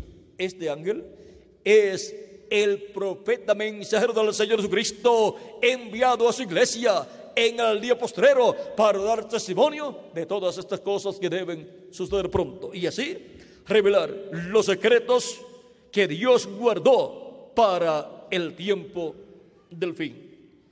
Los secretos o misterios que Juan quiso conocer y escribir y los secretos que el profeta Daniel quiso conocer. Ahora, el secreto de la edad de la piedra angular, vean ustedes, no estaba revelado, pero ya ha sido revelado este secreto que Dios guardó para ser revelado en el tiempo del fin. Y ahora estamos viviendo en el misterio revelado de la edad de la piedra angular, en donde se está cumpliendo el propósito divino correspondiente al día postrero en la iglesia del Señor Jesucristo. Es ahí donde Él coloca su ángel y es ahí donde Cristo coloca sus escogidos del día posterior. Y esa es la edad de oro de la iglesia de Jesucristo.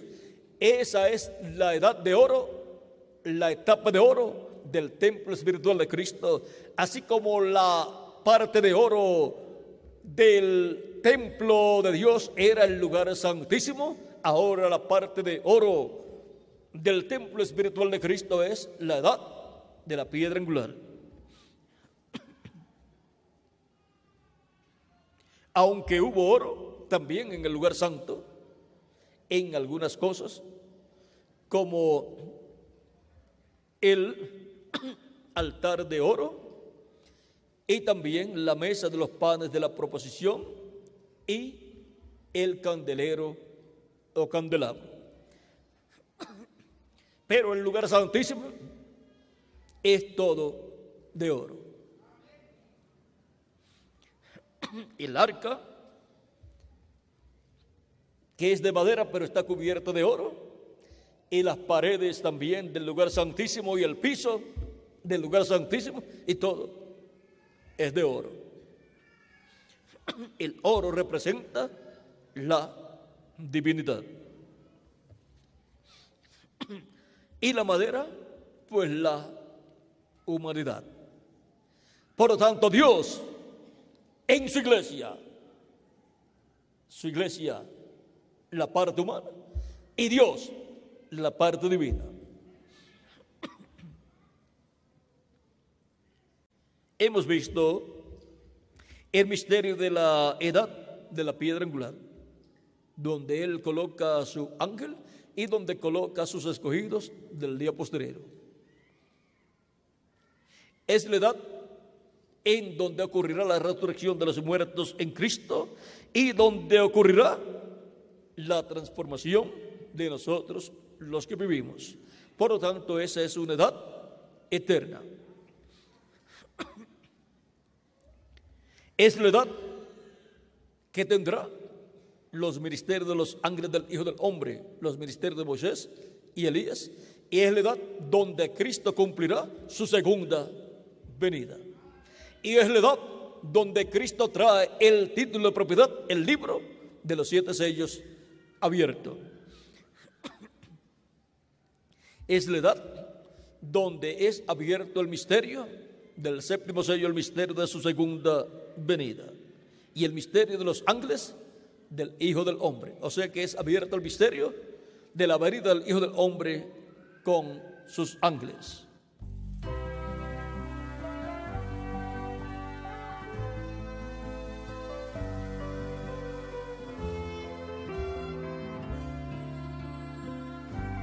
Ahora, para este tiempo final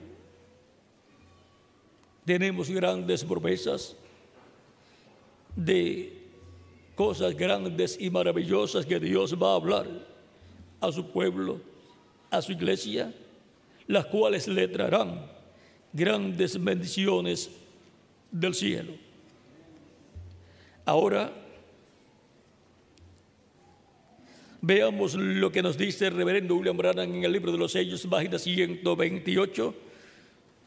Dice, en uno de los párrafos por el centro de la página dice, ahora los siete truenos de Apocalipsis permitirán que él muestre a la novia cómo prepararse para obtener esa gran fe de traslación.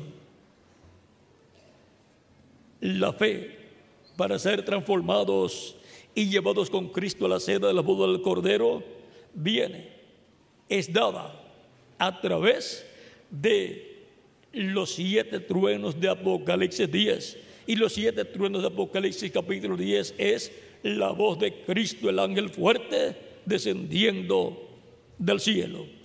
Es la voz del ángel de Jehová, del ángel del pacto de Cristo. Y estará clamando como cuando ruge un león. Eso nos habla de un mensaje dispensacional que estará siendo proclamado por Cristo el ángel del pacto, el ángel de Jehová. Y para eso tendrá un velo de carne a través del cual estará hablándonos ese mensaje. Estará clamando como cuando ruge un león y siete truenos emitiendo sus voces. ¿Y cuál es el misterio grande contenido en los siete truenos? ¿Cuál es el misterio grande que dan a conocer los siete truenos, la voz de Cristo hablando en forma consecutiva en el día postrero por medio de su ángel mensajero, porque ese es el último profeta y es dispensacional. Y por consiguiente viene con un mensaje dispensacional. Y el único mensaje dispensacional que está prometido para ser traído en este tiempo final es el mensaje del Evangelio del Reino y con el mensaje del Evangelio del Reino, que es la voz de Cristo clamando como cuando un león ruge y siete truenos emitiendo sus voces, hablando por medio de un hombre, de un profeta dispensacional, por medio del ángel del Señor Jesucristo, estará abriéndonos el misterio del séptimo sello, el misterio de la segunda venida de Cristo. Ese es el misterio más grande en el cielo, el cual en Apocalipsis capítulo 8, verso 1, cuando fue abierto, hubo silencio en el cielo como por media hora. Es el misterio que ni los ángeles conocían. Es el misterio que ni el Hijo del Hombre conocía en aquellos días en que Jesús estuvo en la tierra. Pero luego cuando ya fue transformado y ascendió al cielo. Sí, lo supo, pero es un misterio que la humanidad no ha conocido. Es un misterio que ni los teólogos saben lo que es. Es un misterio que ni los ángeles conocen. Ese es el misterio de la segunda venida de Cristo prometido para ser dado a conocer a la iglesia del Señor Jesucristo. Y eso es lo que le da a la iglesia de Jesucristo en el día postrero, la fe, la revelación para ser transformados y llevados con Cristo a la cena de las bodas del Cordero. Esa es la fe, la revelación que la iglesia novia de Jesucristo en el día postrero estará esperando.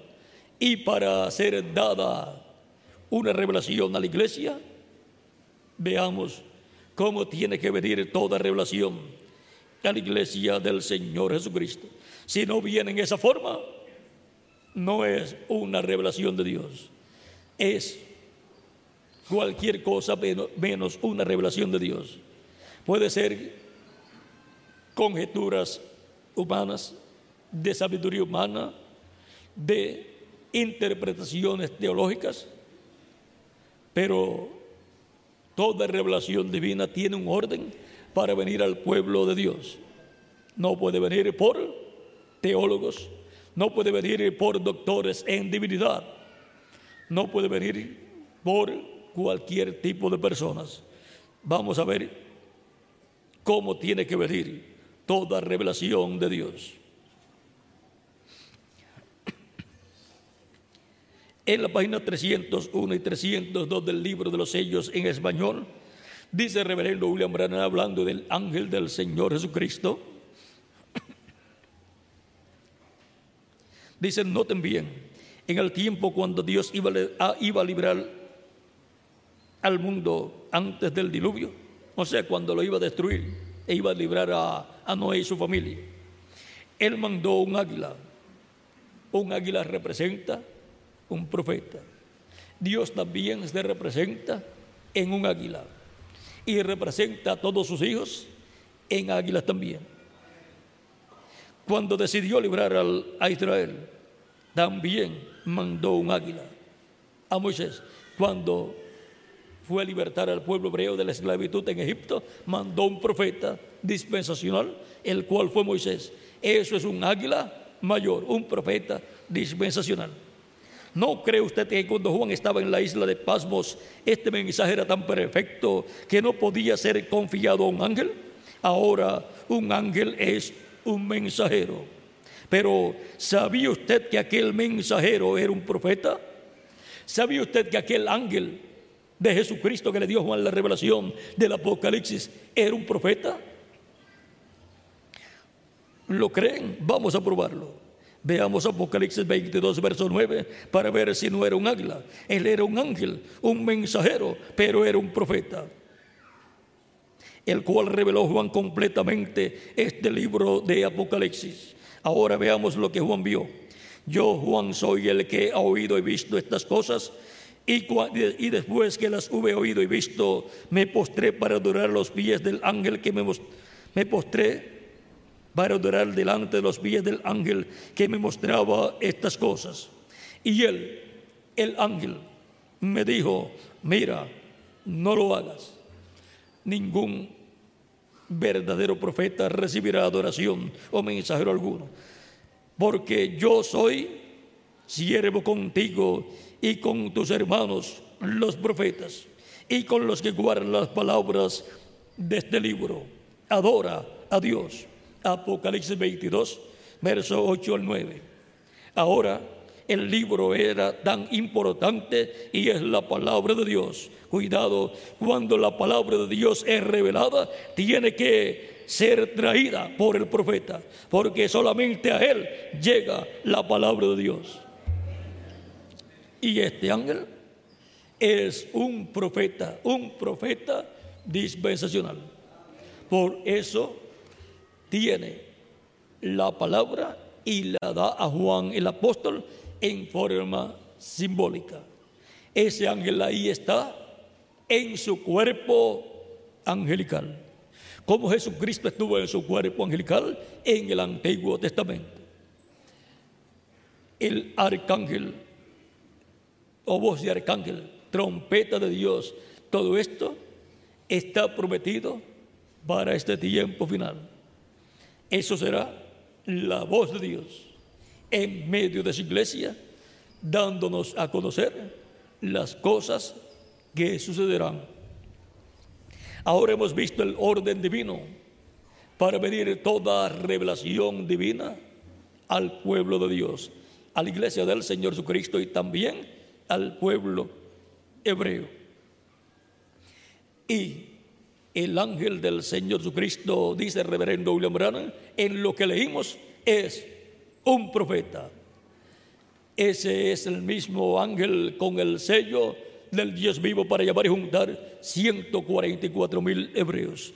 En él estará el Espíritu Santo operando los ministerios de Moisés, de Elías y de Jesús. Porque el único que tiene ministerios es el Espíritu Santo y los opera a través de de seres humanos. Ahora, hemos visto que el orden para venir toda revelación divina es a través de un profeta. La fe, la revelación para ser transformados y raptados, llevados con Cristo a la cena de la boda del Cordero, tiene que venir conforme al orden ya establecido a través de un profeta.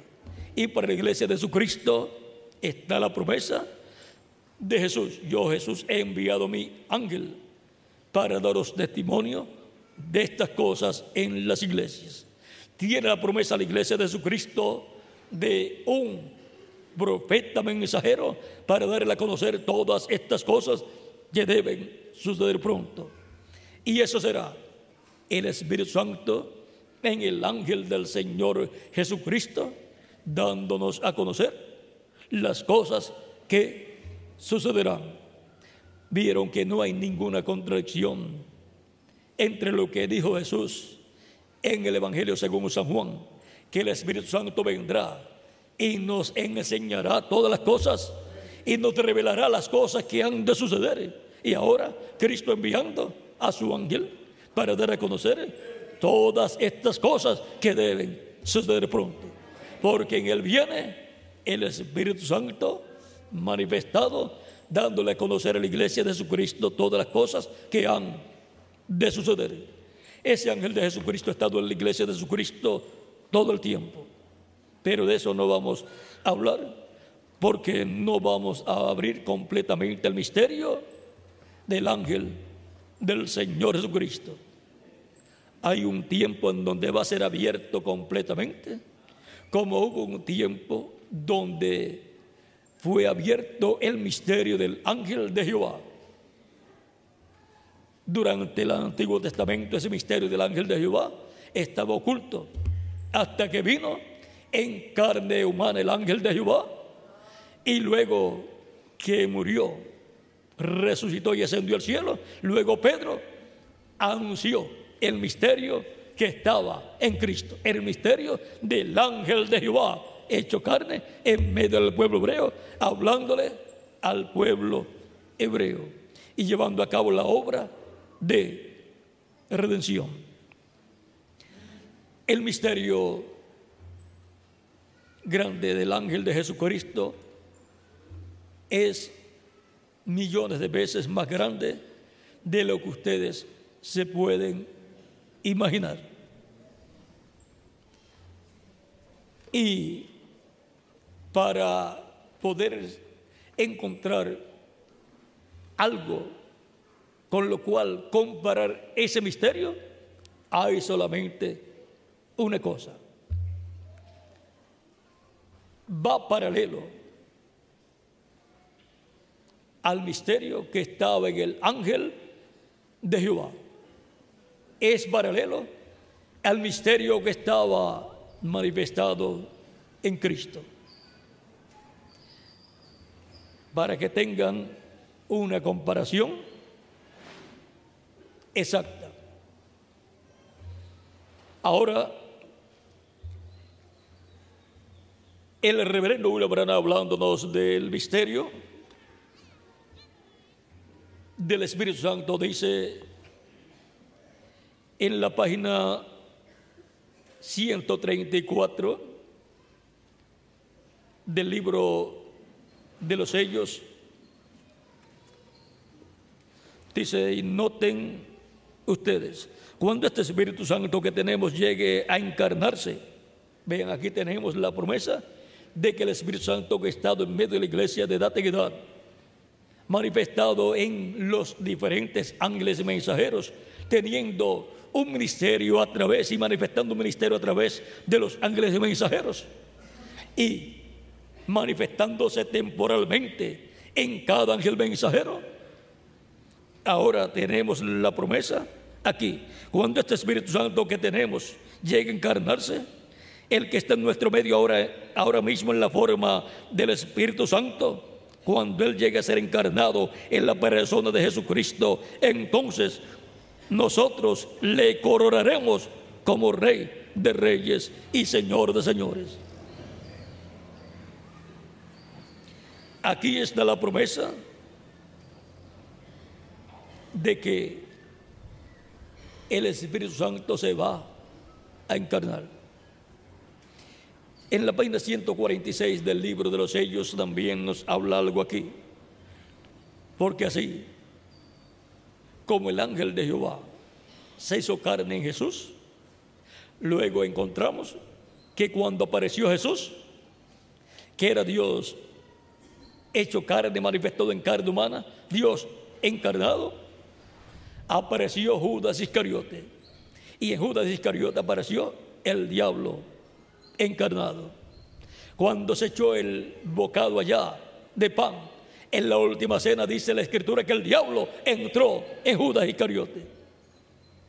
Así es que Judas era el diablo hecho carne, hecho hombre, en el velo de carne llamado Judas Iscariote. Por eso cuando murió, se fue a su lugar. ¿A dónde? Al infierno. Ahora, Jesús era Dios hecho carne, Dios encarnado. Dios fue manifestado en carne, en el velo de carne llamado Jesús.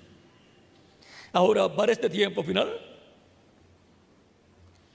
los dos espíritus, el espíritu del diablo, se va a encarnar en el anticristo, la bestia, y el espíritu de Dios, el Espíritu Santo, se va a encarnar en un hombre. Y vamos a tener en la tierra al diablo encarnado en el anticristo por un lado y al Espíritu Santo encarnado en un hombre en otro lugar, en la iglesia de Jesucristo. Vamos a ver aquí en la página 146 del libro de los sellos, el último párrafo al final dice, y al mismo tiempo que el diablo cae del cielo y se encarna en un hombre, el Espíritu Santo sube y viene encarnado en un hombre. Por lo tanto, habrá dos hombres en la tierra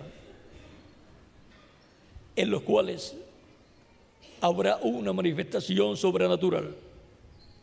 Un hombre en el cual estará el diablo encarnado y otro hombre en el cual estará el Espíritu Santo encarnado. Ahora vamos a otra página,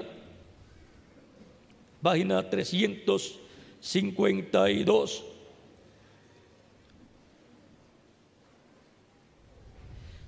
del libro de los sellos también.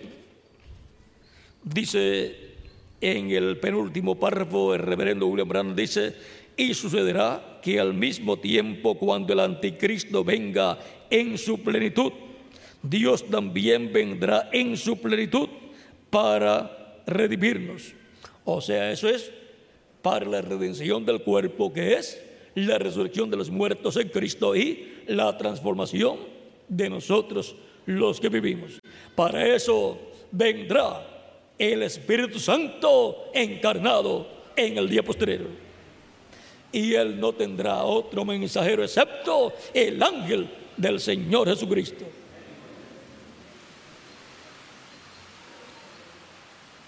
También en la página 256 del libro de los sellos en el centro de la página dice, cuando nuestro Señor aparezca sobre la tierra, Él vendrá sobre un caballo blanco como la nieve y será completamente Emanuel, la palabra de Dios encarnada en un hombre. La palabra de Dios encarnada en un hombre. Esas son las promesas que tiene la iglesia de Jesucristo para este tiempo final, para poder obtener el conocimiento de las cosas que sucederán en este tiempo final y obtener la fe para ser transformados y llevados con Cristo a la cena de las bodas del Cordero.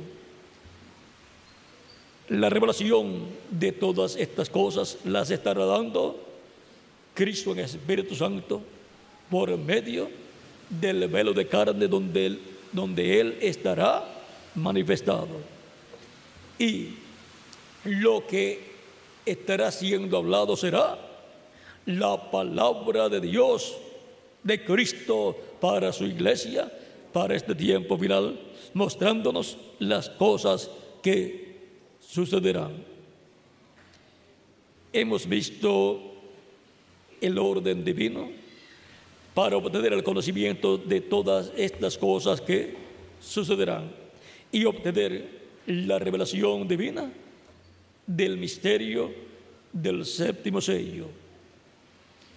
El reverendo William Branham también hablándonos de este misterio dice que los truenos son los que darán a conocer este misterio. Por lo tanto, los truenos que es la voz de Cristo, hablando en el día postrero por medio de su ángel mensajero, estará revelándonos el misterio del séptimo sello, el misterio de la segunda venida de Cristo por su iglesia. En su primera venida vino a redimir su iglesia, en su segunda venida viene a buscar a su iglesia y a llevarla a la casa de nuestro Padre Celestial, a la cena de las bodas del Cordero, para lo cual tiene Cristo que resucitar a los muertos creyentes en Él y a nosotros tiene que transformarnos. Por lo tanto, Él tiene que darnos su palabra revelada, darnos esa palabra creadora, para que así tengamos la fe, la revelación, para ser transformados y llevados con Cristo a la cena de las bodas del Cordero. Con la revelación del Espíritu Santo a través de su ángel mensajero en el día postrero, será abierto el misterio del séptimo sello, será abierto el misterio de la segunda venida de Cristo, será abierto el misterio del ángel que viene con el séptimo sello, el ángel que tiene el séptimo sello de los siete ángeles que le aparecieron al reverendo William Branham.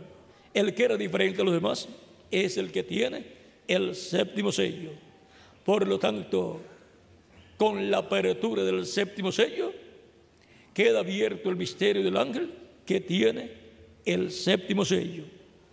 Por lo tanto, para este tiempo final, la iglesia del Señor Cristo tiene estas grandes promesas de recibir el conocimiento de todas estas cosas que sucederán en este tiempo final.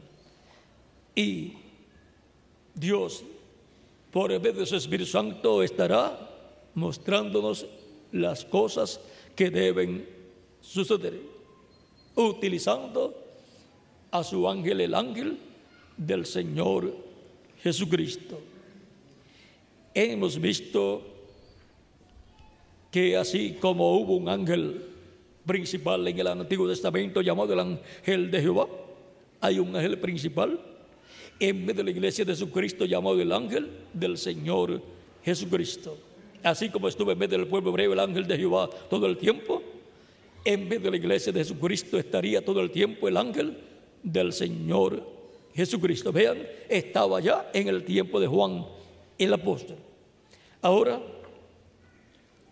va a llegar un tiempo donde va a ser abierto plenamente el misterio del ángel de Jesucristo y de la manifestación de Jesucristo Espíritu Santo a través de su ángel. Y ya les dije que es millones de veces más grande de lo que ustedes se imaginan el misterio del ángel de Jesucristo y de Cristo en su ángel. Ahora hemos visto quién es el que muestra las cosas que sucederán hemos visto quién es el que mostraría el misterio del séptimo sello. Es Cristo, el ángel de Jehová, el Espíritu Santo, utilizando a su ángel en el día postrero. Porque toda revelación tiene que venir por medio de un profeta. Y ese es el único y el último profeta que Dios tiene y es un profeta dispensacional.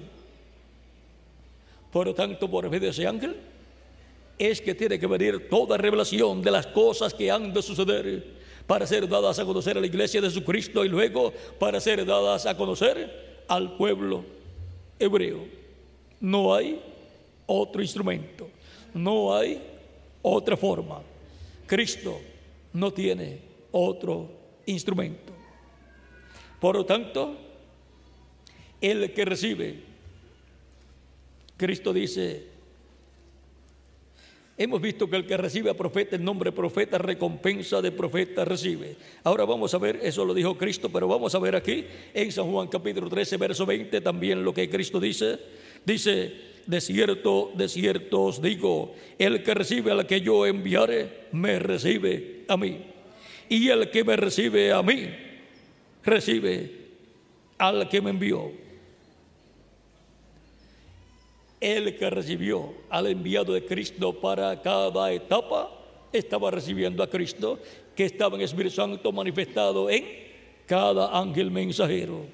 Y el que en el día posterior está recibiendo al ángel del Señor Jesucristo, estará recibiendo a Cristo que estará en su ángel, en Espíritu Santo manifestado, mostrándonos las cosas que deben suceder pronto en este tiempo final. Y por consiguiente esas personas estarán recibiendo recompensa de profeta. Toda la bendición de, Dios que Cristo trae a través de ese profeta está recibiendo la fe, la revelación para ser transformados y llevados con Cristo a la cena de las bodas del Cordero. Estarán obteniendo el conocimiento de todas las cosas que deben suceder pronto en este tiempo final. Ahora hemos visto el que nos muestra las cosas que sucederán es el Espíritu Santo. Él es el único que ha mostrado siempre las cosas que han de suceder. Y Él es siempre el que ha traído cada mensaje para cada edad y para cada dispensación. Las cosas que sucederán. Hemos visto, vamos a repetirlo para que quede grabado, hemos visto en esta ocasión quién es el instrumento que Cristo usará en este tiempo final para mostrarnos las cosas que han de suceder pronto en este tiempo final. Hemos visto que es el ángel del Señor Jesucristo, el cual es un profeta dispensacional. Hemos visto que también es la primera ocasión en que Cristo envía un profeta dispensacional a su iglesia. Y único profeta dispensacional en la iglesia y para la iglesia de Jesucristo enviado por Jesucristo. Hemos visto por medio de quién vendría para este tiempo final el último mensaje. Y el último mensaje es un mensaje dispensacional para la última dispensación, que es la dispensación del reino, y por consiguiente ese mensaje es el Evangelio del reino.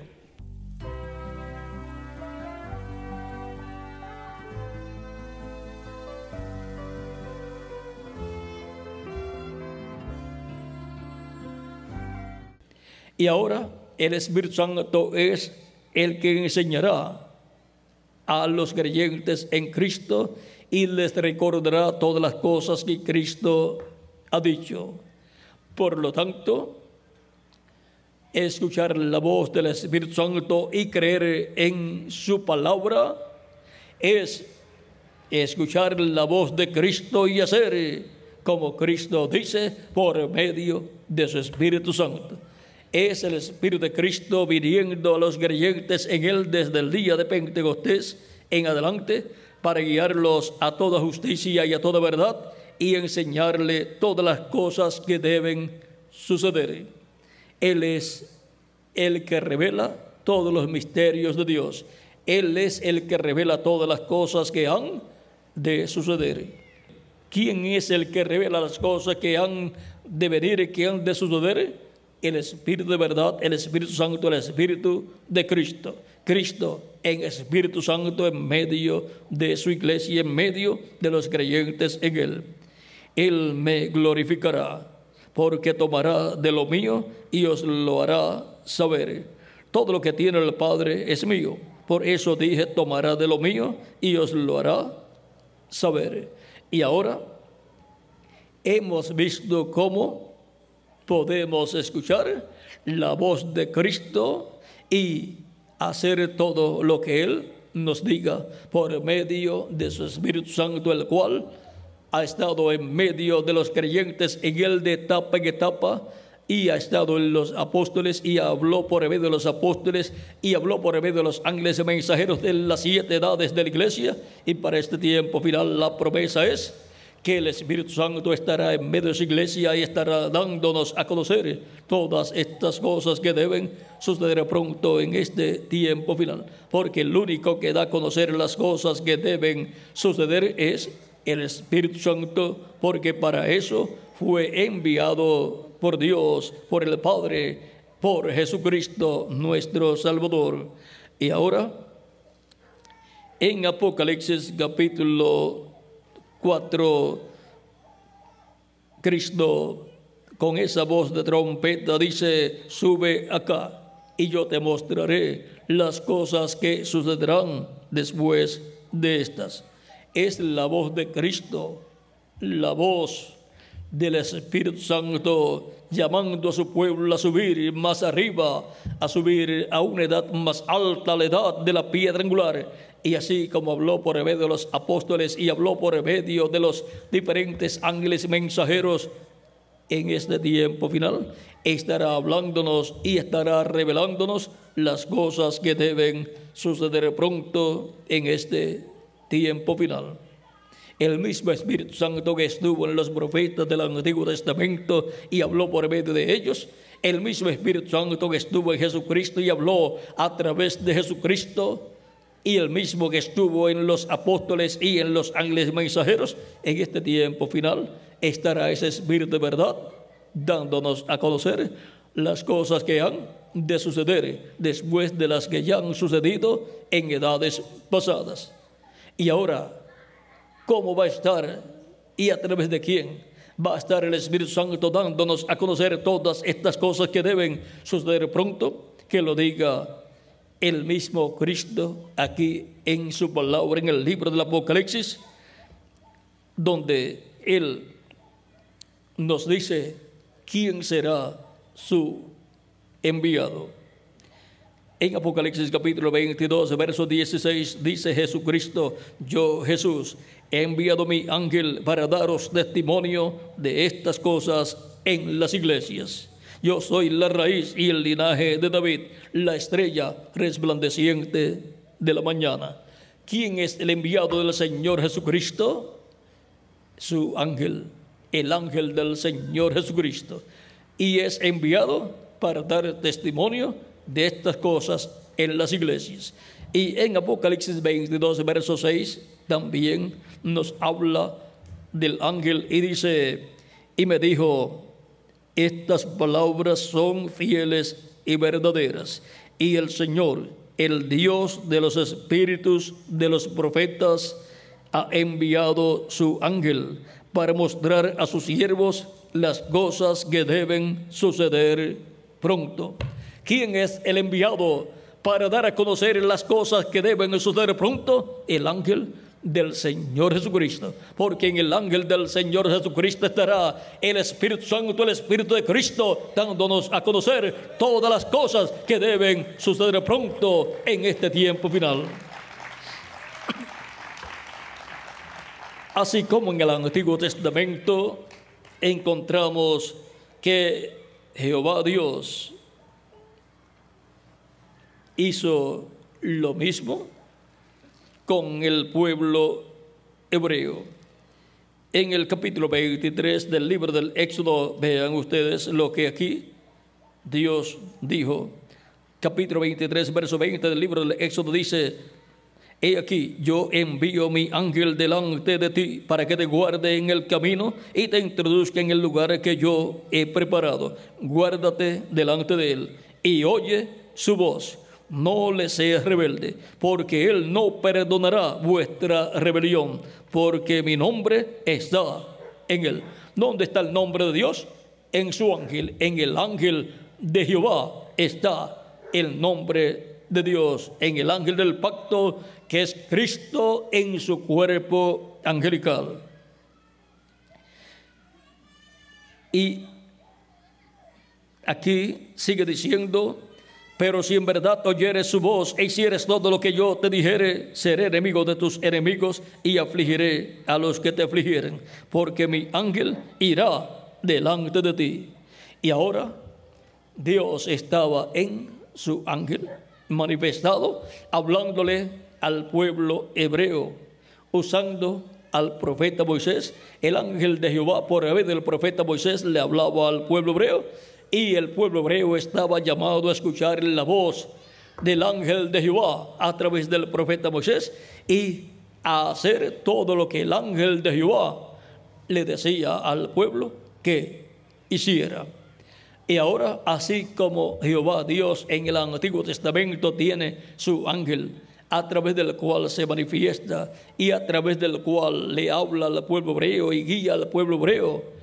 En el Nuevo Testamento encontramos que así como Jehová Dios tenía su ángel, el ángel del pacto, el ángel de Jehová, que es Cristo en su cuerpo angelical, y en él estaba el nombre de Dios, que son cuatro consonantes Y, HWH, a la cual han añadido algunas letras para hacerlo pronunciable como un nombre, pero no han logrado todavía conseguir la forma correcta de la pronunciación del nombre de Dios que estaba en el ángel de Jehová. Ahora, así como Dios escribió su nombre en su ángel, encontramos que Cristo tiene su ángel y ese ángel ha sido enviado. Es el ángel que le dio a Juan el apóstol la revelación del Apocalipsis. Este ángel se encontraba en ese tiempo en cuerpo angelical. Como se encontraba Cristo en cuerpo angelical en el Antiguo Testamento cuando le apareció al profeta Moisés. Ahora, hablando de este ángel, dice la revelación de Jesucristo que Dios le dio para manifestar a su siervo las cosas que deben suceder pronto y la declaró enviándola por medio de su ángel a su siervo Juan. La revelación de Jesucristo viene por medio del ángel del Señor Jesucristo. Y fue dado este libro del Apocalipsis, esta revelación apocalíptica. La revelación de Jesucristo fue dada a Juan por medio del ángel del Señor Jesucristo. Y ahora, en Apocalipsis capítulo 2, verso 17 dice, el que tiene oído, oiga lo que el Espíritu dice a las iglesias. ¿Ve? El Espíritu Santo está hablando a las iglesias. Al que venciere, daré a comer del maná escondido. Y le daré una piedrecita blanca y en la piedrecita escrito un nombre nuevo, el cual ninguno conoce sino aquel que lo recibe. Alguien va a recibir ese nombre, el nombre de esa piedrecita blanca. Y esa piedrecita blanca es Cristo en su segunda venida, el cual tiene un nombre nuevo que Cristo tiene un nombre nuevo? Claro que sí. En Apocalipsis capítulo 3, verso 12 dice, al que venciere, yo le haré columna en el templo de mi Dios, y nunca más saldrá de allí, y escribiré sobre él el nombre de mi Dios, y el nombre de la ciudad de mi Dios, la nueva Jerusalén, la cual desciende del cielo de mi Dios, y mi nombre nuevo. Y ahora aquí Cristo dice que va a escribir sobre el vencedor el nombre de nuestro Dios, el nombre de la ciudad de nuestro Dios y su nombre nuevo. Sobre quién estaba el nombre de Dios en el Antiguo Testamento, estaba en el ángel de Jehová en donde Cristo tiene entonces que escribir su nombre nuevo y nombre de nuestro Dios y nombre de la ciudad de nuestro Dios en su ángel. Tiene que hacer en la misma forma en que Dios hizo en el Antiguo Testamento. Y ahora hemos visto que ese es un misterio muy grande que llevará ese ángel como el ángel de Jehová llevó ese misterio del nombre eterno de Dios, el cual todavía los teólogos no han podido descifrarlo, todavía no han podido pronunciarlo bien, aunque ya tienen las cuatro consonantes, pero no saben cómo se pronuncian esas cuatro consonantes. Le han añadido algunas letras adicionales para poder pronunciar algún nombre, pero todavía no han podido dar con la pronunciación correcta. Pero Moisés sí conocía la pronunciación del nombre de Dios que estaba en el ángel de Jehová, el cual Moisés quiso conocer. Y el ángel le dijo, yo soy el que soy. Y dirás al pueblo, yo soy, me envió a vosotros. Ese yo soy son cuatro consonantes Y, H, W, H, y ese nombre estaba donde? En el ángel de Jehová. Y ahora el nombre que Cristo dice que escribirá sobre el vencedor, ¿dónde tiene que estar? En el ángel del Señor Jesucristo. Ahí estará el misterio del ángel, el misterio del nombre de Dios, el misterio del nombre de la ciudad de nuestro Dios y misterio del nombre nuevo del Señor Jesucristo.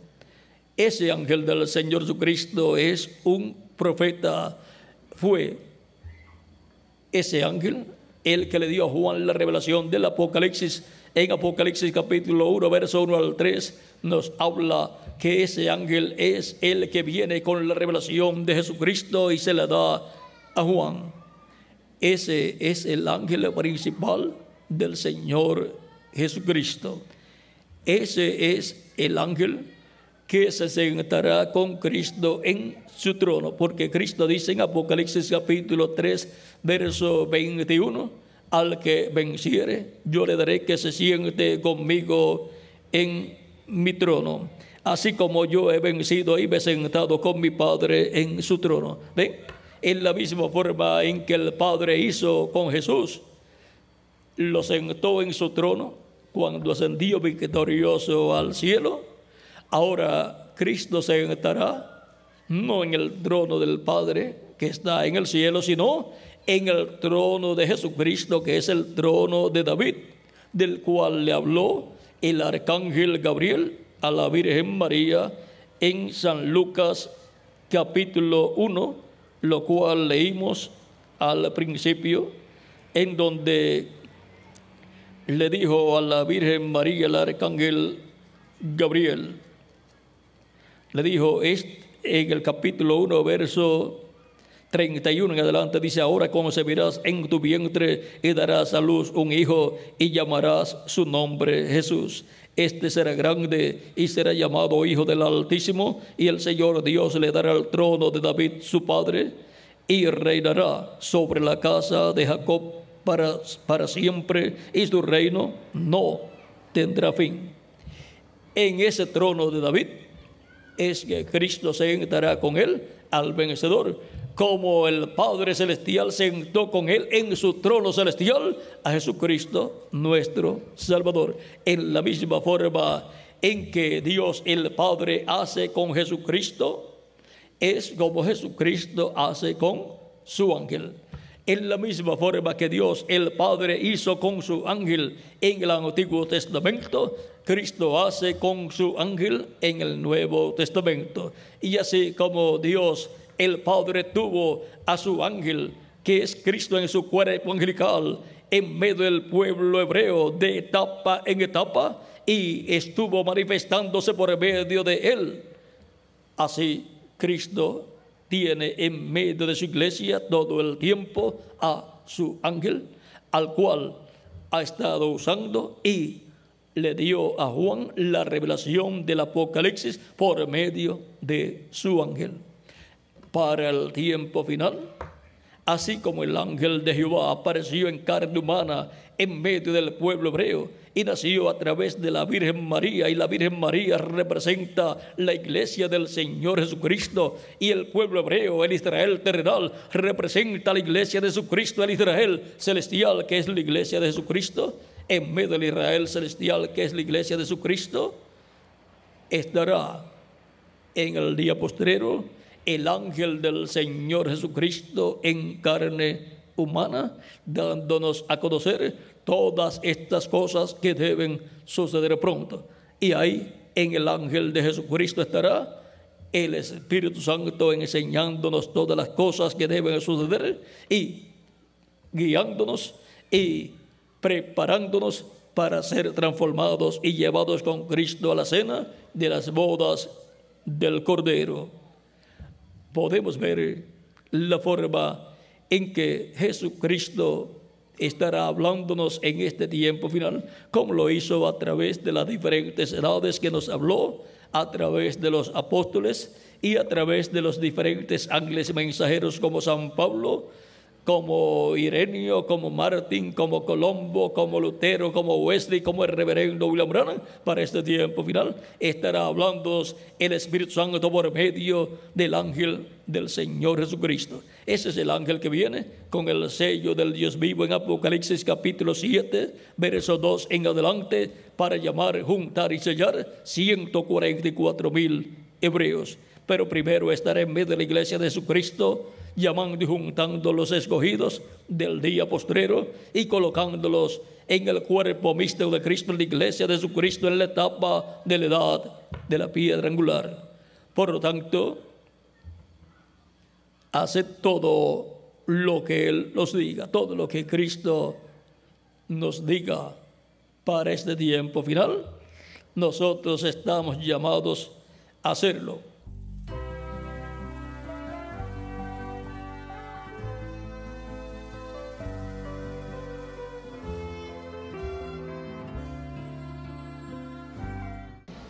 El reverendo William Branham hablando también acerca de ese grupo que viene con la lluvia temprana y tardía. Dice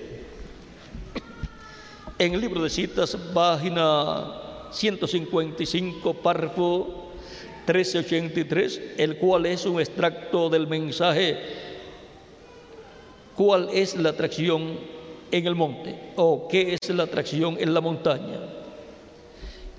Eso está por la página 18 a la 22 de ese mensaje, o digamos 20, 22 al 23.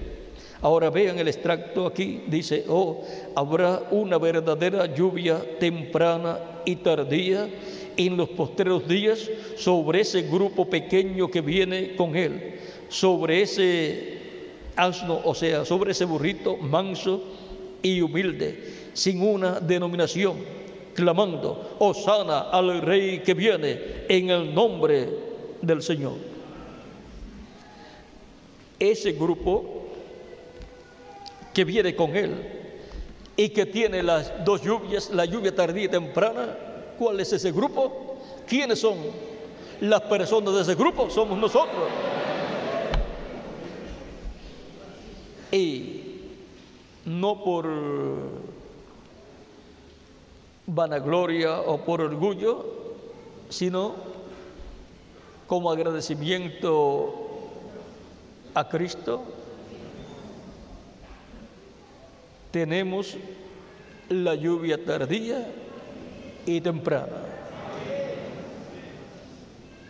El único grupo que tendría la lluvia tardía y temprana sería el grupo que en este tiempo final estaría recibiendo la revelación de Jesucristo por medio de su ángel personalmente.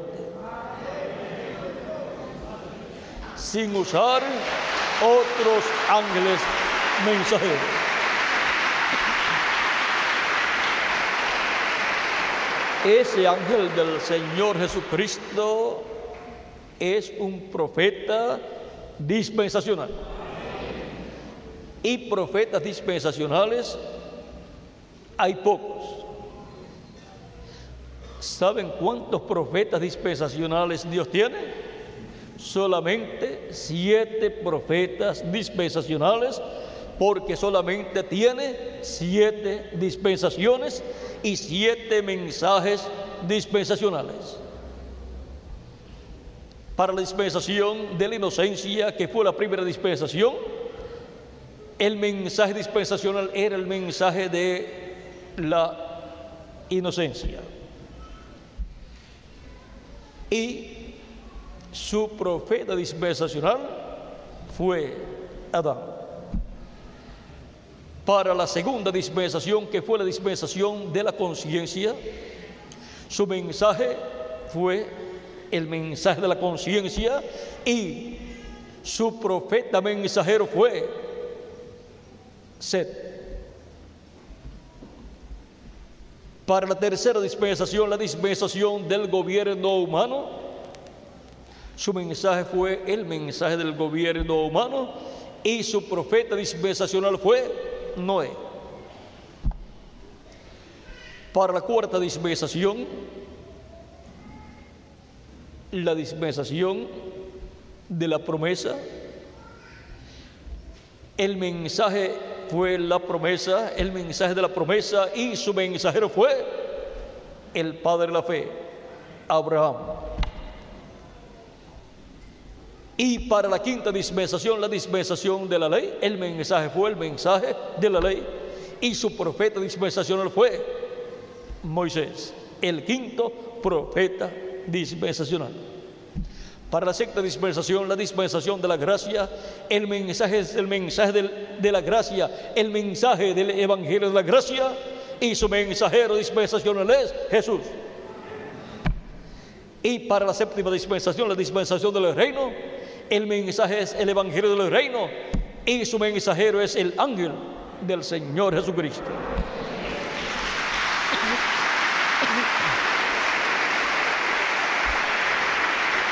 Ese es el séptimo profeta dispensacional que estaría en la tierra en este tiempo final en carne humana.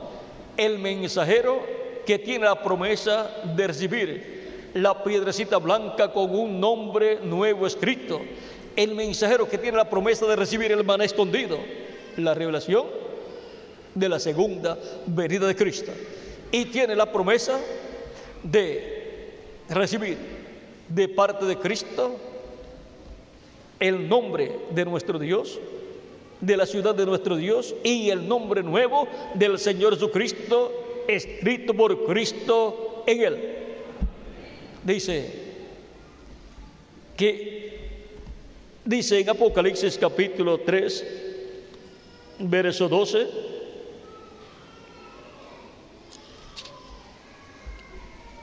Al que venciere, yo le haré columna en el templo de mi Dios. O sea, le hará una persona muy importante en su templo, su iglesia. Y por consiguiente en la nueva Jerusalén. Y nunca más saldrá de allí. Y escribiré sobre él el nombre de mi Dios y el nombre de la ciudad de mi Dios, la nueva Jerusalén, la cual desciende del cielo de mi Dios, y mi nombre nuevo.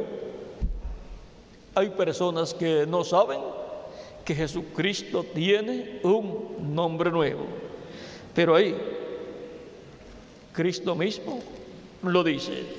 Y también en el capítulo 12, verso 17 del Apocalipsis dice, el que tiene oído, oiga lo que el Espíritu dice a las iglesias.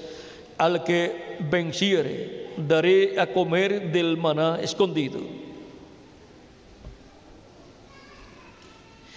Y le daré una piedrecita blanca y en la piedrecita escrito un nombre nuevo el cual ninguno conoce sino aquel que lo recibe. Aquel que lo recibe. Y el que recibirá esa piedrecita blanca será el ángel del Señor Jesucristo, porque esa piedrecita blanca es la segunda venida de Cristo. Cristo es la piedra no cortada de manos, la cual vio el rey Nabucodonosor, que fue cortada del monte, del monte de Dios, y vino e hirió a la imagen en los pies de hierro y de barro cocido. Y eso es la segunda venida de Cristo en el tiempo de los pies de hierro y de barro cocido de la estatua que vio el rey Nabucodonosor, que es el reino de los gentiles en su última fase, en su última etapa, la etapa de los pies de hierro y de barro cocido, en la cual está el reino de los gentiles. Cristo también dice en Apocalipsis capítulo 2, verso 28, o 26 al 28 dice, al que venciere y guardare mis obras hasta el fin, yo le daré autoridad sobre las naciones y las regirá con vara de hierro y serán quebrantadas como vaso del farero, como yo también la he recibido de mi Padre. Como Cristo la recibió del Padre, así la otorgará al vencedor que será el ángel del Señor Jesucristo, el cual obtendrá la gran victoria en el amor divino en este tiempo final, juntamente con quienes, con los escogidos de este tiempo final. Y le daré la estrella de la mañana. El que tiene oído, oiga lo que el Espíritu dice a las iglesias. El Espíritu Santo es el que dice estas cosas a las iglesias. Ahora veamos este misterio de la estrella, la estrella de la mañana, Apocalipsis 22, verso 16 dice, yo Jesús he enviado mi ángel para daros testimonio de estas cosas en las iglesias. Yo soy la raíz y el linaje de David, la estrella resplandeciente de la mañana. Cristo le promete darle la estrella de la mañana y la estrella de la mañana es Jesucristo. Este ángel mensajero recibirá la estrella de la mañana en su segunda venida, recibirá a Cristo en su segunda venida. Eso es lo que está prometido por el Espíritu Santo para ser cumplido en este tiempo final. Hubo siete estrellas en la diestra de Cristo durante las siete edades de la iglesia, conforme Apocalipsis capítulo 1. Las siete estrellas son los siete ángeles de las siete iglesias. Pero ahora hay una estrella mayor, que es Cristo. Y Cristo estará en su ángel, el cual recibirá Cristo y Cristo se manifestará a través de él y Cristo será la estrella mayor, la estrella resplandeciente de la mañana, resplandeciendo a través de su ángel mensajero en este tiempo final. Y Así es como la estrella resplandeciente de la mañana estará resplandeciendo en este tiempo final, luego de las siete edades de la iglesia. Cuando Jacob se encontró con el ángel, luchó toda la noche con el ángel, pero fue cuando rayaba el alba que el ángel le dijo, suéltame, que raya el alba. O sea, raya el alba y tengo que irme. Y en el tiempo en que raya el alba, el ángel del Señor Jesucristo también tiene que irse para una gran fiesta donde lo están esperando, que es la fiesta de la cena de las bodas del Cordero. ¿Y quiénes más van para esa fiesta, todos nosotros también. Ahora es al rayar el alba que también los hebreos van a ver la estrella resplandeciente de la mañana, van a ver a Cristo resplandeciendo a través de su ángel. Y van a decir, pero si esto es lo que nosotros estamos esperando, van a ver los ministerios de Elías manifestado por el Espíritu Santo en ese ángel. Y luego van a ver también el ministerio de Moisés manifestado en ese ángel y van a ser convertidos a Cristo 144 mil hebreos porque el ángel de Apocalipsis capítulo 7 que viene con el sello del Dios vivo es el ángel del Señor Jesucristo, el cual viene con el sello del Dios vivo que es el Espíritu Santo, para llamar y juntar 144 mil hebreos cuando llegue el momento para ellos. Pero antes estará en medio de la iglesia de Jesucristo dando a conocer todas estas cosas que deben suceder pronto. Y estará dándonos la fe, la revelación de la segunda vez de Cristo, la revelación para ser transformados y llevados con Cristo a la cena de las bodas del Cordero. Hemos visto en esta ocasión el misterio del ángel del Señor Jesucristo hasta donde hemos podido dar a conocer. Hay otras cosas que no pueden ser dadas a conocer por el momento porque interrumpiría el programa que Dios está llevando a cabo. Pero recuerden una cosa, no hubo ni hay ni habrá revelación divina de parte de Jesucristo para su iglesia o para el pueblo hebreo, a menos que no sea a través del ángel del Señor Jesucristo.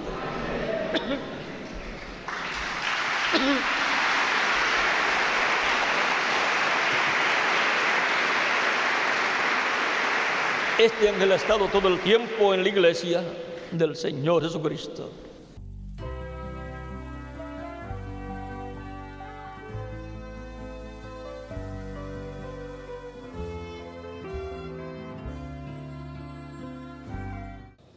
Y ahora,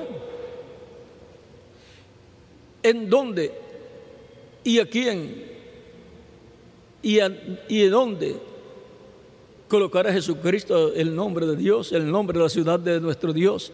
¿Y su nombre nuevo? Pues tiene que ser en el ángel. No hay otra persona como no la hubo allá cuando Dios iba a colocar su nombre, lo colocó en su ángel, el ángel del pacto, y luego cuando se hizo carne el ángel del pacto, allí estaba el nombre de Dios, tanto en el velo de carne como en el cuerpo angelical el cuerpo angelical que es Cristo en su cuerpo angelical, el ángel del pacto. Y ahora Cristo nos habla del nombre de Dios, del nombre de la ciudad de nuestro Dios y de su nombre nuevo.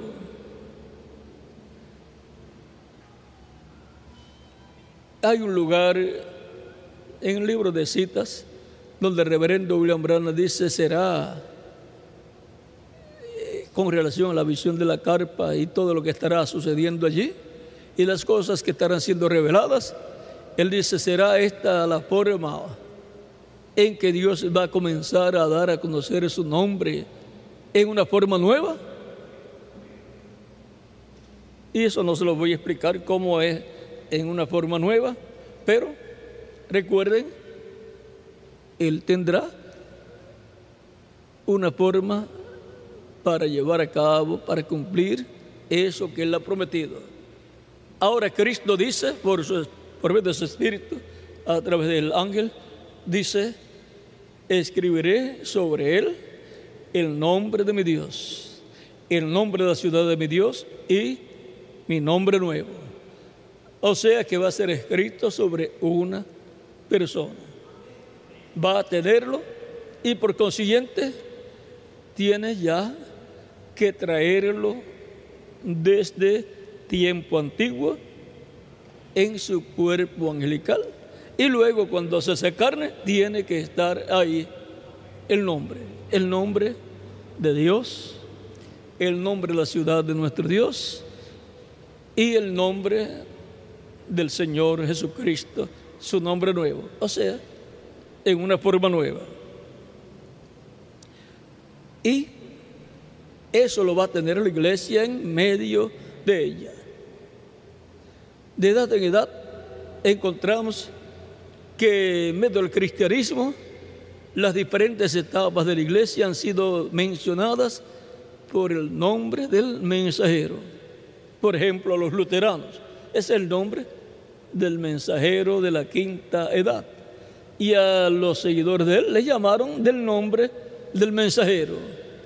Y a los de la sexta edad le llamaron huelellanos. ¿Eh?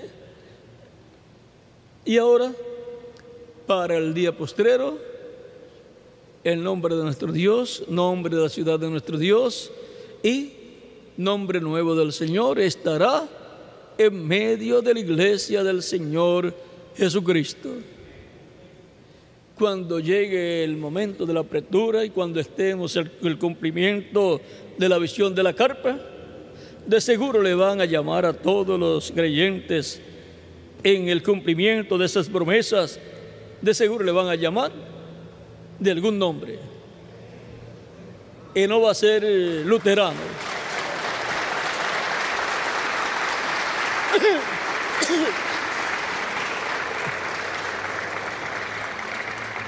Así es que así es que lo que viene de parte de Dios es algo muy importante para beneficio de todo el pueblo de Dios. El ángel es el que conocerá ese misterio y el que sabrá cómo se debe usar. Quizás aparezcan algunos tratando de imitar, de usar nombre, pero no deben hacer nada. En el 74 yo les dije, esperen, no hagan nada. Y les dije, continuaremos usando el nombre del Señor Jesucristo en el bautismo en agua, en los diferentes eh, trabajos de la obra. Recuerden que todo el, esto del nombre del Señor, nombre Señor Jesucristo, está ligado a la dispensación de la gracia. El nombre nuevo está ligado a la dispensación del reino. Cuando entre de lleno la dispensación del reino, entonces se va a abrir el cuadro completo del nombre nuevo y ahí vamos a ver después cómo va a hacerse todo en la forma que Dios tenga ordenada para ser llevado a cabo. Mientras tanto les digo nuevamente cuántos años después, 74 al 84 días, 84 al 94 20 94 al 2004, 30, 35 años después, ¿verdad? Les digo lo mismo. Tengan paciencia. Yo soy el más impaciente y tengo paciencia.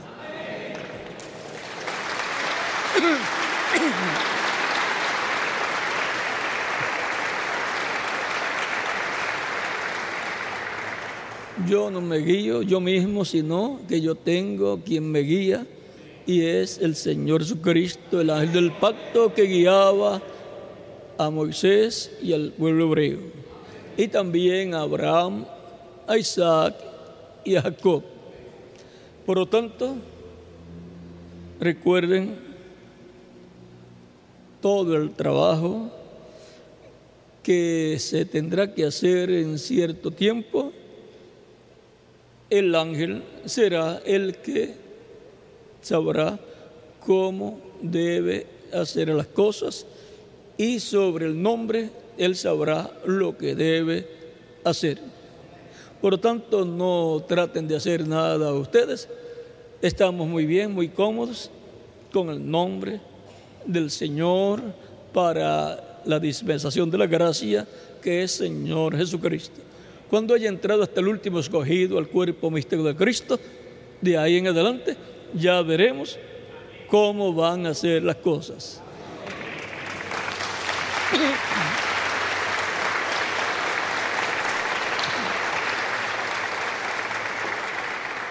Los que trataron de hacer algo del 74 para acá por su propia cuenta y dijeron, no, nosotros pues recibimos nosotros mismos la revelación, ya no necesitamos de otra persona. Que les diga Miguel lo que les pasó a algunos de ellos. Llegaron hasta el manicomio y yo creo que ni en el manicomio los quisieron. Por las calles después, por las carreteras. ¿Por qué? Porque pasó como aquellos recuerdan que iban con Moisés, con el pueblo hebreo, y vieron una ciudad un pueblito pequeño y dijeron, ese es un, un pueblito de gente que no es muy fuerte, o sea que no es un pueblo grande, vamos allá a conquistarlo. Y Dios le dijo a Moisés, dile que no vayan.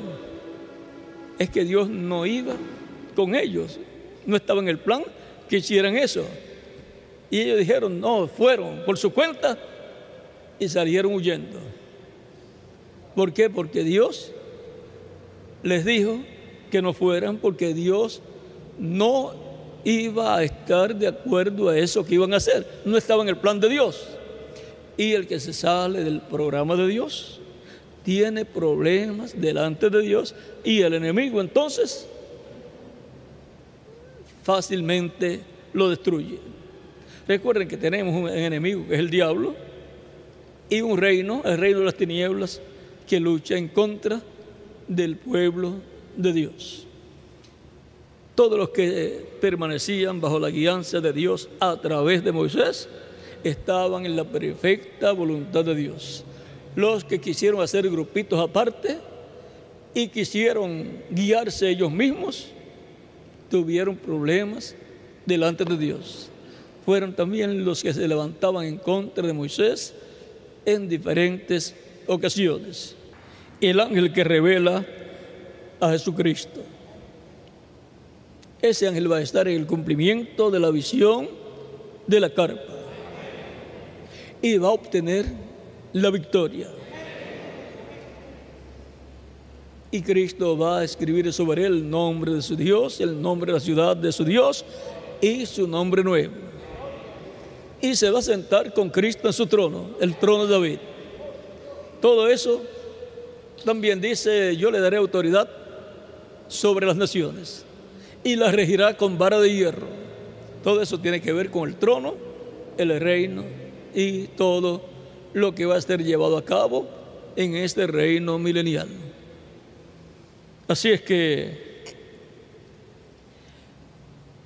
la manifestación de Cristo, la revelación de Cristo, Cristo revelado en su iglesia, vean ustedes cómo ha sido la revelación de Jesucristo que Dios le dio para manifestar a sus siervos las cosas que deben suceder pronto y la envió por medio de su ángel a Juan, su siervo. Y el reverendo William Branham dice que ese ángel es un profeta. Y para explicarlo más claro, él dice, ese es un espíritu de profeta. Por lo tanto, no tenía carne, cuerpo de carne todavía. Algún día entonces tendrá cuerpo de carne y donde va a estar en medio de la iglesia del Señor Jesucristo. Ahí es que lo vamos a tener, igual que los siete espíritus de Dios que recorren toda la tierra, o siete, y siete ojos de Dios, son quienes los ángeles de mensajeros de cada edad, que luego se hicieron carne, vinieron en cuerpo de carne nacido en la tierra y vinieron a ser los mensajeros de cada edad. Dios es el Dios de los espíritus, de los profetas, o sea, de los cuerpos angelicales, de los cuerpos teofánicos, de los profetas. Así es que vean ustedes la bendición tan grande que Cristo tiene para su iglesia en este tiempo final. Y ahora, con lo que ya hemos visto con relación al ángel que revela a Jesucristo, que trae la revelación de Jesucristo, el ángel a través del cual Jesucristo se revela en su iglesia, de etapa en etapa, de edad en edad, y que para el día postrero estará en medio de su iglesia en carne humana, vean, para bendición de la iglesia del Señor Jesucristo. Y por lo tanto, ese va a obtener la victoria en el día postrero. Con, a través de ese, Cristo hará la conexión de la, de la dispensación del reino con la dispensación de la gracia. Y ya hasta aquí es bueno para no abrir mucho ese misterio del séptimo sello, ese misterio de, que tiene que ver con el ángel y que tiene que ver con el nombre nuevo y todas estas cosas. Estamos en un tiempo muy importante en donde de un momento a otro, la experiencia que tuvo Jacob con el ángel se va a repetir con Jacob, o sea, con Israel. Se van a agarrar del ángel como se agarró Jacob, o sea, Israel, del ángel con el cual él se encontró.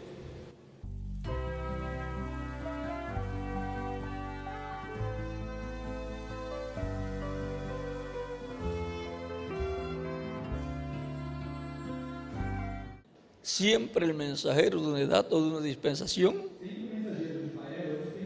su ministerio es la posición más alta en medio del pueblo, no importa la dispensación que sea. Por ejemplo, en el tiempo de Noé, ese era el mensajero de Dios. No importa los problemas que tenía, o que tuvo después. Él fue el mensajero y él podía bendecir o maldecir también. Por eso encontramos bendiciendo y maldiciendo, maldiciendo a unos y también trayendo bendición para otros. Dios trataba con Noé. Dios siempre trata con el mensajero de la dispensación. Y luego con el mensajero de cada edad, pero que está sujeto al mensajero y mensaje de ese mensajero dispensacional. O sea que no puede venir con otra cosa aparte de lo que ya trajo el mensajero de esa dispensación.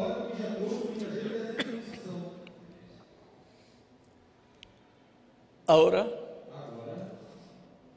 podemos ver que Aarón y María, con lo que estamos haciendo, podían tratar de quitarle la posición de Moisés. Y esa posición o ministerio es muy pesado. Nadie la puede llevar esa posición, esa carga a menos que no sea el mensajero de ese tiempo, dispensacional. No importa los problemas que haya tenido, o que tengan ese presente, o que tengan el futuro. Es incambiable. Ahora, ya hemos visto lo que significaba para Dios lo que Aarón y Miriam estaban haciendo. Es como lo que hizo Moisés al herir la primera roca, representándose ahí en la primera venida del Mesías, su crucifixión. para dar luego el agua del Espíritu Santo a todos los sedientos, sin la cual nadie puede vivir eternamente. Habrá algunos que se levantarán totalmente en contra de Cristo, el ángel del pacto, en el día postrero, y esos serán borrados del libro de la vida, de la sección donde pueden ser borrados los que están allí escritos.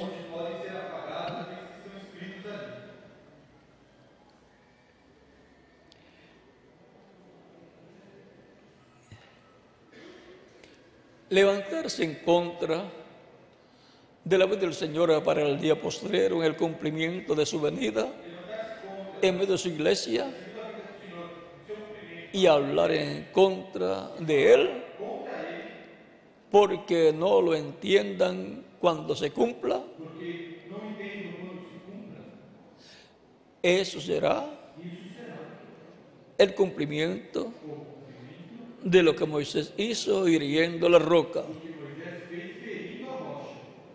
Por lo tanto será una segunda crucifixión, aunque no sea literal, como fue en la primera venida de Cristo.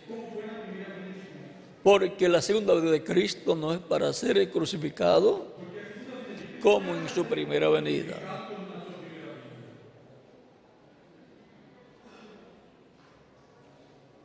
Moisés rompió el tipo y figura, hiriendo la roca, y por consiguiente tiene que haber una segunda crucifixión, la cual no será física. Estarán hiriendo a Cristo en su segunda venida al hablar en contra de su venida y también en atacar su venida, luchar en contra de su venida, criticar su venida, lo entiendan o no lo entiendan. Como la primera venida y su crucifixión, entendieran o no entendieran, estaban crucificando la venida del Señor al Señor en su venida, lo estaban crucificando. El imperio romano fue el que físicamente lo hizo. Por petición de líderes como el sumo sacerdote que era puesto por el imperio romano y algunos del concilio del Sanedrín.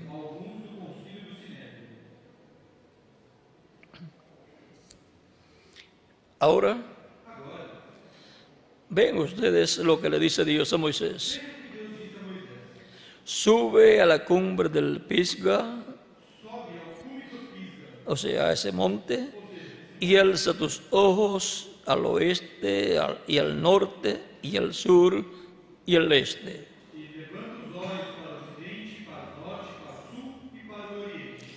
y mira con tus propios ojos, porque no pasarás el Jordán.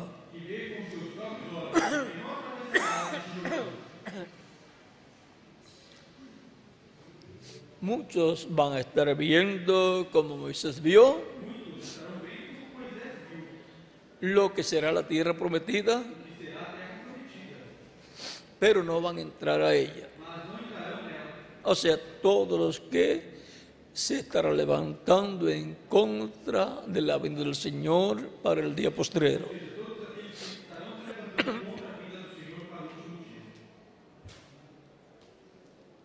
Aún la bestia y el falso profeta, el anticristo, se van a levantar en contra de la venida del Señor y van a pelear contra el Señor en su venida. Pero la escritura dice que el anticristo con todo su ejército será derrotado.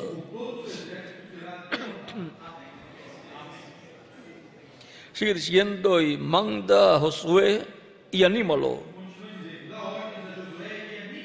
Y fortalecelo. O sea, hablándole, animándolo.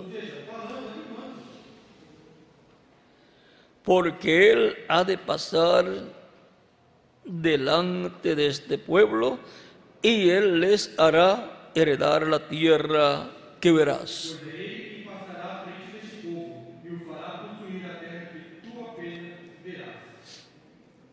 Algunas personas,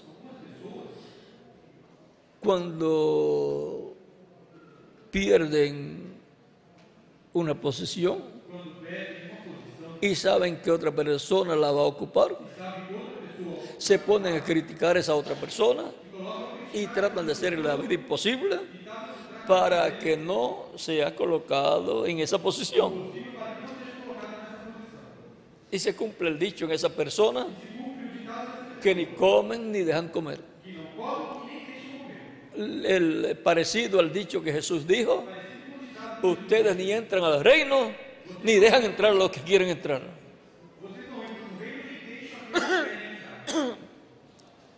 El caso típico él es el de Saúl, que fue colocado por rey, no cumplió lo que Dios le ordenó, fue desechado por Dios y después supo que Dios había escogido a otra persona y le hizo la guerra a esa persona y lo buscaba para matarlo. De decir que Dios ya lo había desechado a él y ahora había escogido a otra persona, a David, y le hubiera dicho, tú eres a mi yerno, mataste a Goliat. Y la promesa fue que yo le daría a mi hija como esposa. Así es que el reino se queda en familia. Te voy a ayudar en todo. Y voy a, trabajar para que todo el pueblo te acepte lo más pronto posible y tú ocupes el trono. Y yo me jubilo y, y vengo a ser tu consejero. Eso hubiera sido más bonito. Ahora, vean ustedes, Dios le dice a Moisés lo que tiene que hacer con su sucesor. Anímalo, háblale y lo trátalo bien, fortalecelo. Dile que va a tener victoria siempre, que Dios va a estar con él. Y así hizo Moisés con Josué. O sea, con Oseas, hijo de No y le puso por nombre Josué, que significa Salvador, Redentor. Ya Moisés sabía cuál era el nombre de Dios en Éxodo capítulo 13, verso 13 al 16. Y él le pone el nombre de Dios a Oseas, hijo de Nun para cruzar la tierra prometida, el mensajero que va a llevar al pueblo tenía que tener el nombre de Dios. Y ahora en el Nuevo Testamento, el Mesías de príncipe, que vaya, va a cruzar al pueblo a la tierra prometida del reino de Dios, sacándolo de la esclavitud del el reino de las tinieblas, del Egipto espiritual, tiene el nombre de Dios. Jesús. Yeshua. Él mismo dijo, yo he venido en nombre de mi Padre. Y también decía, el Padre que mora en mí. Él hace las obras. Él era el ángel del pacto, en el cual Dios había colocado su nombre. Y ahora lo coloca en el velo de carne también.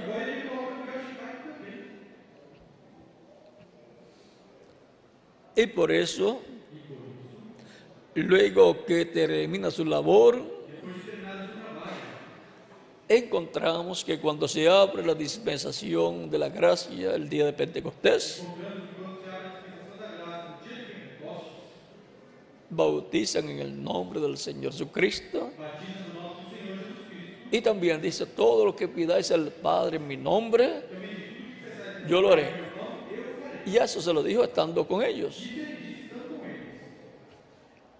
Porque la dispensación completa giraría alrededor del nombre de Dios que estaba en el ungido, que sería adoptado y sería colocado en el trono de Dios. El trono de Dios, donde estaba Dios con su cuerpo angelical, o sea, el trono del Espíritu Santo. Y ahora, el cuerpo donde estaba el Espíritu Santo en la tierra, en el cumplimiento de la primera venida de Cristo, sería adoptado glorificado y entonces se sentaría ese cuerpo en el trono de Dios. Y algunas personas piensan, pero entonces hay tres personas sentadas allá. Para no decepcionarlos. Sí. Pero uno está dentro del otro. Y todo está en el cuerpo glorificado de Jesucristo. Ahí está el Espíritu Santo, que es el cuerpo angelical, llamado el del pacto, donde está el nombre de Dios, y está Dios, la plenitud de Dios. Dios en Cristo. Por eso, Cristo podía decir, todo poder me es dado en el cielo y en la tierra. Pero ahora ya sabemos que la adopción de Jesús fue efectuada al ser glorificado y sentarse en el trono celestial. Pero la cosa es que Cristo dice al que venciere. Yo le daré que se siente conmigo en mi trono. Así como yo he vencido y me he sentado con mi Padre en su trono. O sea, en la misma forma que el Padre hizo con Jesús, Cristo va a hacer con el vencedor. Para Dios hacer lo que hizo con Jesús, tenía que ser ungido. El ungido por el Espíritu Santo.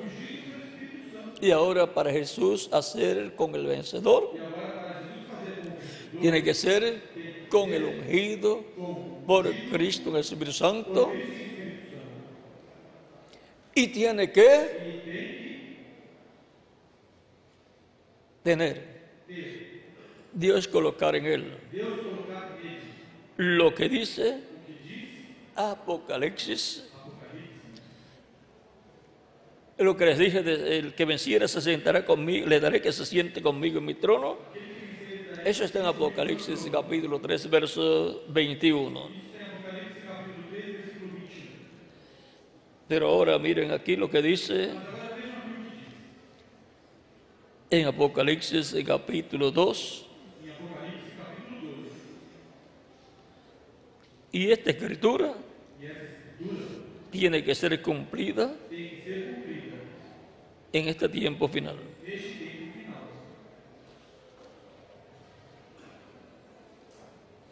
Capítulo 12, verso 17 dice, el que tiene oído, oiga lo que el Espíritu dice a las iglesias. El mensaje del Apocalipsis es la voz del Espíritu Santo hablando de edad en edad. Por lo tanto, es la revelación de Cristo. Cristo revelándose en su iglesia a través del mensajero de cada edad.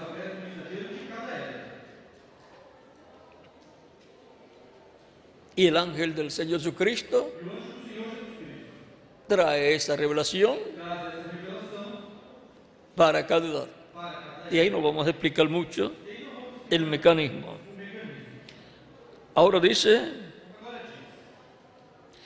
al que venciere, daré comer del maná escondido y le daré una piedrecita blanca. Y en la piedrecita escrito un nombre nuevo, el cual ninguno conoce sino aquel que lo recibe. Ahora no dice aquellos que lo reciben, sino aquel que lo recibe. Dice que le va a dar una piedrecita blanca. Es la piedra no cortada de manos, que es Cristo, el ángel del pacto, el Espíritu Santo. El nombre de Dios fue colocado en el ángel del pacto, el cual es Cristo, su cuerpo angelical. Luego fue colocado en el velo de carne. Pero ahora Cristo dice que le dará una piedrecita blanca y en ella un nombre nuevo que ninguno conoce. El nombre Jesús, todos lo conocen. Y en hebreo, Yeshua. Pero ahora dice que es un nombre nuevo, que nadie lo conoce. Y si nadie lo conoce, dice que lo va a conocer aquel que lo va a recibir. Nadie conoce sino aquel que lo recibe. Por lo tanto, el que lo reciba va a ser ungido por Cristo, por el Espíritu Santo. Y ahora vamos a Apocalipsis capítulo 3, verso 12, donde dice, al que venciere, yo le haré columna en el templo de mi Dios. O sea, una persona muy importante en la iglesia del Señor Jesucristo. Y también en el templo celestial. Porque pertenece al orden de Melquisedec. Es un sacerdote muy importante en ese templo.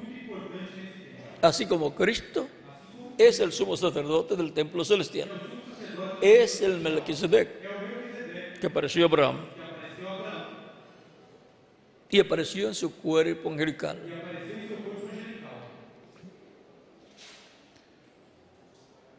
Pero está en el cielo con su cuerpo físico glorificado.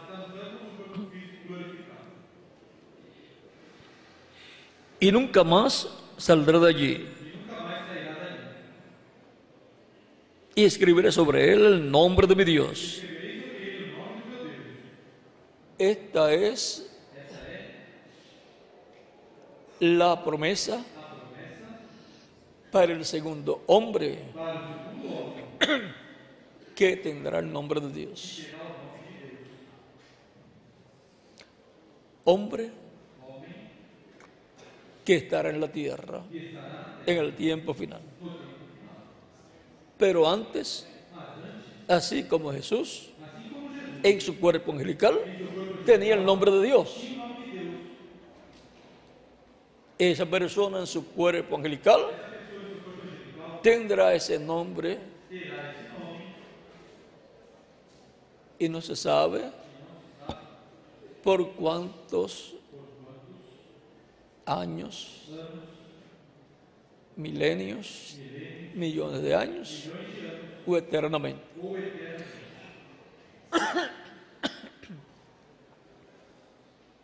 Aquí dice el Espíritu Santo, que es Cristo en el Espíritu Santo, el ángel del pacto, en donde está el nombre de Dios, dice que va a escribir el nombre de Dios en esa persona, en el vencedor. Y el nombre de la ciudad de mi Dios. O sea que va a ser conocida esa ciudad por el nombre de Dios, de la ciudad de nuestro Dios. Y ya mismo vamos a ver algo más en ese nombre.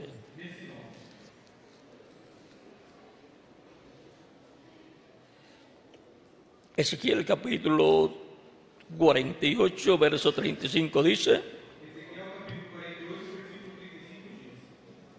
en Derdor tendrá 18 mil cañas.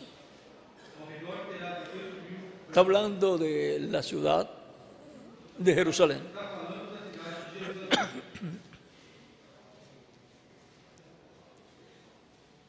Y el nombre de la ciudad desde aquel día será Jehová Sama.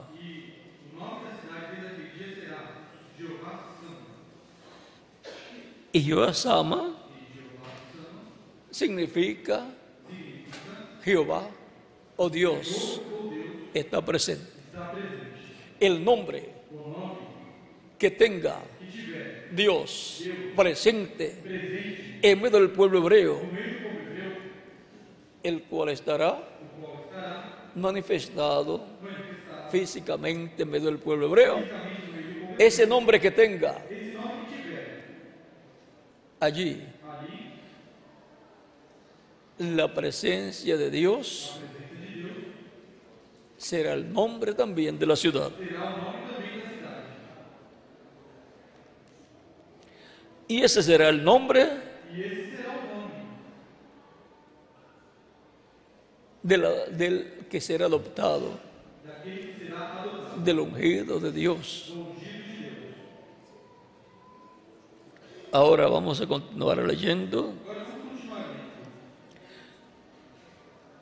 Y el nombre de la ciudad de mi Dios, la nueva Jerusalén, la cual desciende del cielo de mi Dios, y mi nombre nuevo. Y eso lo dice Cristo en el Espíritu Santo, el ángel del pacto.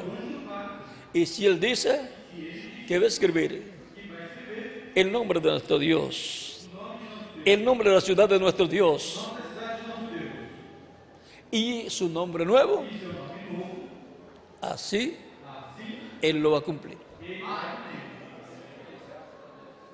Y lo va a escribir sobre el vencedor que será el mensajero que Dios tenga para el tiempo de la adopción, de la redención física de los escogidos de Dios, lo cual ocurrirá luego de las siete edades de la iglesia. Ocurrirá en la edad de la piedra angular. Esa es la edad de la adopción. La edad para la redención. La edad para la resurrección de los muertos en Cristo y la transformación de nosotros los que vivimos. Por eso Cristo dijo en San Juan capítulo 6, versos 29 al 40, y esta es la voluntad del Padre, el que me envió. Que todo aquel que, que todo lo que me diere no pierda yo nada. Que de todo lo que me diere no pierda yo nada. Sino que lo resucite en el día postrero. ¿Para qué tiempo Cristo promete la resurrección? De todo lo que Dios le ha dado, de todas las ovejas del Padre que le han sido dadas, para que las busque y les dé vida eterna, conforme a San Lucas capítulo 19, verso 10. porque el Hijo del Hombre vino a buscar y a salvar lo que se había perdido. Él dice que será para el día postrero la resurrección. Y luego lo repite el verso 40 donde dice, y esta, esta es la voluntad del que me ha enviado, que todo aquel que vea al Hijo y cree en Él, tenga vida eterna. Y yo le resucitaré en el día postrero. Por eso, en el capítulo 11, versos 22 al 27 de San Juan, cuando Cristo fue para resucitar a Lázaro, el cual estuvo allí ya en el cuarto día para resucitarlo. Y el cuarto día representa la edad de la piedra angular. ¿Por qué?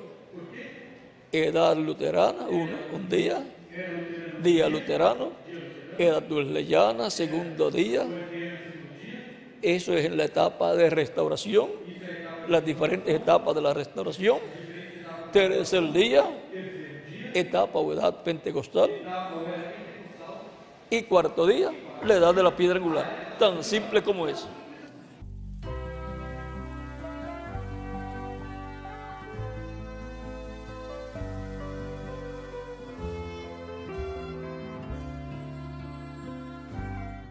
Es como la siembra de las semillas.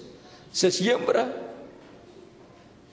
se vigila para que no las aves no arranquen, no dañen la, ni los sapos vayan a meterse, ni la, recuerden la cantares por ahí dice que las zorras pequeñas dañan las plantaciones. Por lo tanto, se vigila los ministros tienen que estar vigilando que no se le meta a alguna persona para hacerle daño a la congregación, para que no venga con otra cosa, otra interpretación o cosas pensadas de él, de su cabeza, y pervierta la palabra real, la palabra simiente que les da el pueblo por medio del Espíritu Santo a través del instrumento que él tiene para esa edad y siempre tiene uno solo, en cada edad o en cada etapa de su iglesia. Y el pueblo entonces verá, si no es conforme a la palabra prometida para el tiempo, no le daré importancia a lo que otra persona diga. Solamente él deseará escuchar lo correspondiente a su tiempo, la palabra prometida para su tiempo, que tiene que venir conforme al orden establecido por Dios. No puede venir en otra forma. Por tanto, Dios no hablará por otro instrumento, sino por el instrumento que Él tiene para cada etapa, para cada edad. No puede cambiar su forma de hablar. Siempre ha sido esa su forma. Y ahora, el poder de la transformación será manifestado por el Espíritu Santo alrededor de esa palabra prometida que ha sido dada a su pueblo, a su iglesia, y que su iglesia como cuerpo místico la ha recibido y que cada creyente en Cristo como individuo la ha recibido en su corazón y se ha hecho carne en el cuerpo místico y se ha hecho carne en el creyente. Por tanto, si se ha hecho carne, pues tiene que hacerse realidad. Ya la tiene hecha carne, por lo tanto, alrededor de esa palabra que se ha hecho carne en su vida, va a venir la transformación. Así es que vienen todas las bendiciones para la persona. Cree la palabra y al creerla se hace una realidad. Se cumple lo que dice la palabra. Porque Dios vela por su palabra. ¿Para qué? Para ponerla, ¿por qué? Por obra. Para hacerla una realidad. Y ahora por eso podemos ver que Cristo siempre estaba hablando la palabra, lo que la escritura decía, porque eso era lo que se estaba haciendo realidad en él para el pueblo. Y por eso fue que cuando llegó a leer Isaías capítulo 61, cuando llega donde dice, y para predicar el año de la buena voluntad del Señor, se detuvo y no continuó, porque lo que, lo que a continuación decía, y el día de venganza del Dios nuestro, porque el día de venganza del Dios nuestro no se iba a predicar en ese tiempo. Cristo en su primera venida no iba a predicar el día de venganza, sino el año de la buena voluntad del Señor. Por eso se detuvo. La predicación del día de venganza de Dios nuestro es para este tiempo final.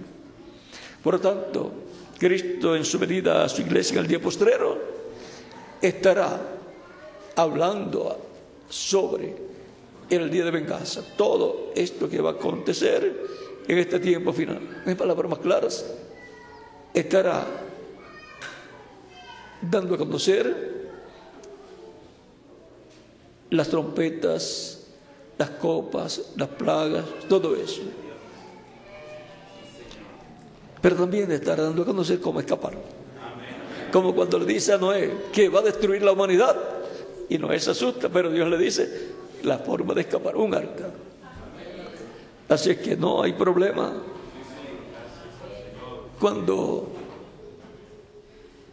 delante de Dios el problema es grande para la familia humana y Dios la va a destruir, por otro lado la bendición es grande para los creyentes.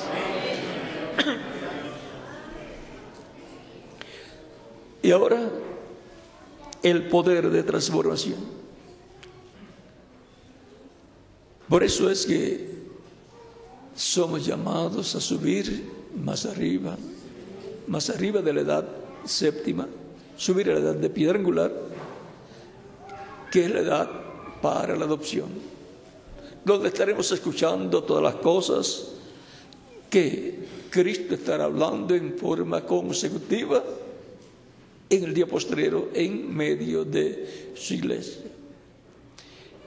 Y luego cuando se abra todo el misterio de lo que ha estado sucediendo en la iglesia, descubriremos que estábamos escuchando la voz de Cristo consecutivamente y eso es los siete truenos, hablando.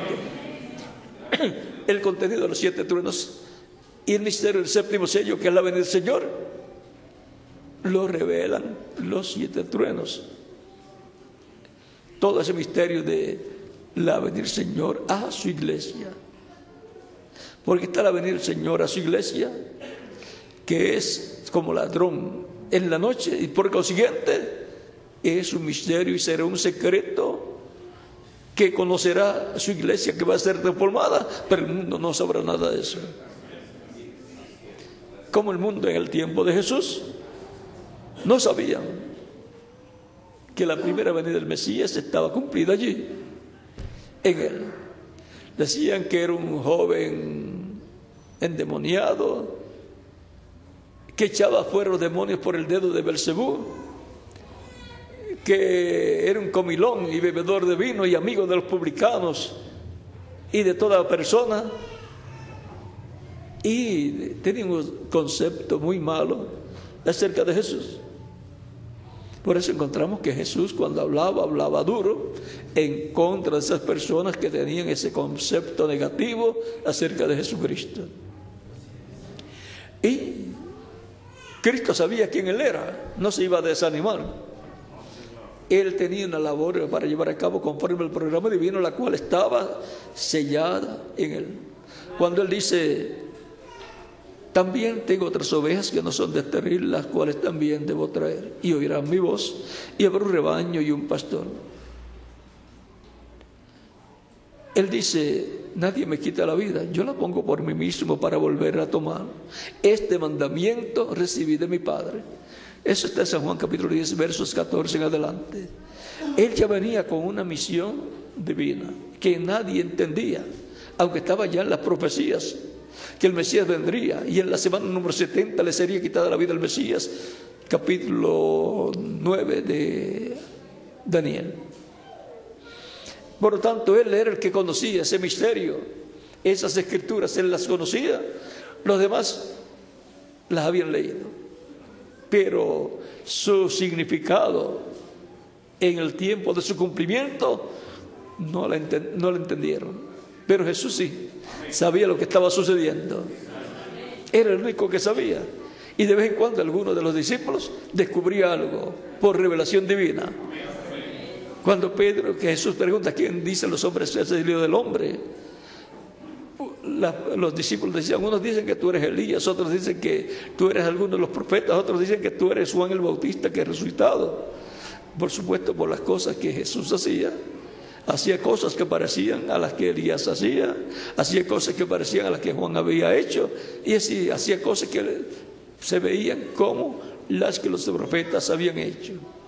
Pero ninguno sabía quién era. Eh, Puede ser Elías, o puede ser Juan el Bautista, o puede ser alguno de los profetas que, que ha resucitado. Pero ¿quién es? Eso es lo que Jesús quería que sus discípulos supieran quién Él era en el programa divino. Y Pedro dice, y cuando Pedro, Jesús pregunta, ¿y ustedes quién dicen que yo soy? Pero tú, tú eres el Cristo, el Hijo del Dios viviente. Jesús le dice, bienaventurado eres Simón, hijo de Jonás, que no te lo reveló carne y sangre, sino mi Padre que está en el cielo o en los cielos. Y ahí comienza a decirles otras cosas, otras bendiciones. Esto está en el capítulo 16 de San Mateo. Ahora podemos ver que algunos sí supieron, pero no sabían todo. Pedro ni sabía que tenía que morir Cristo. Porque cuando Cristo dice que tiene que subir a Jerusalén para ser tomado preso y ser juzgado y condenado y ser crucificado. Pedro le dice, tal cosa no te vaya a acontecer. Piensen ustedes, esperando la venida del Señor y ahora tenerla y que se nos vaya a morir, que lo vayan a matar. Ellos estaban dispuestos a dar su vida por Cristo. Cuando fue tomado preso Jesús, Pedro sacó su espada y no le cortó la cabeza al siervo del sacerdote. ¿Por qué usted cree? porque de seguro esquivó el golpe y solamente le alcanzó la oreja. Así es que ellos defendían a Cristo, no discutiendo, sino lo defendían en la mejor forma que ellos sabían. No se debe estar discutiendo con la gente. El que no cree, no cree porque usted sabe que el incrédulo, pues no va a creer. El creyente es el que cree. Estar discutiendo con los incrédulos, Cristo dice, no echéis las perdas a los cerdos porque las hollarán. Pisotearán todo lo que usted te estará diciendo, que son perlas. La revelación divina es una perla, son perlas que Dios le ha dado para que las tenga usted. Son un tesoro. Ahora, podemos ver que para este tiempo final hay una bendición grande prometida. La transformación. Para lo cual Cristo vendrá.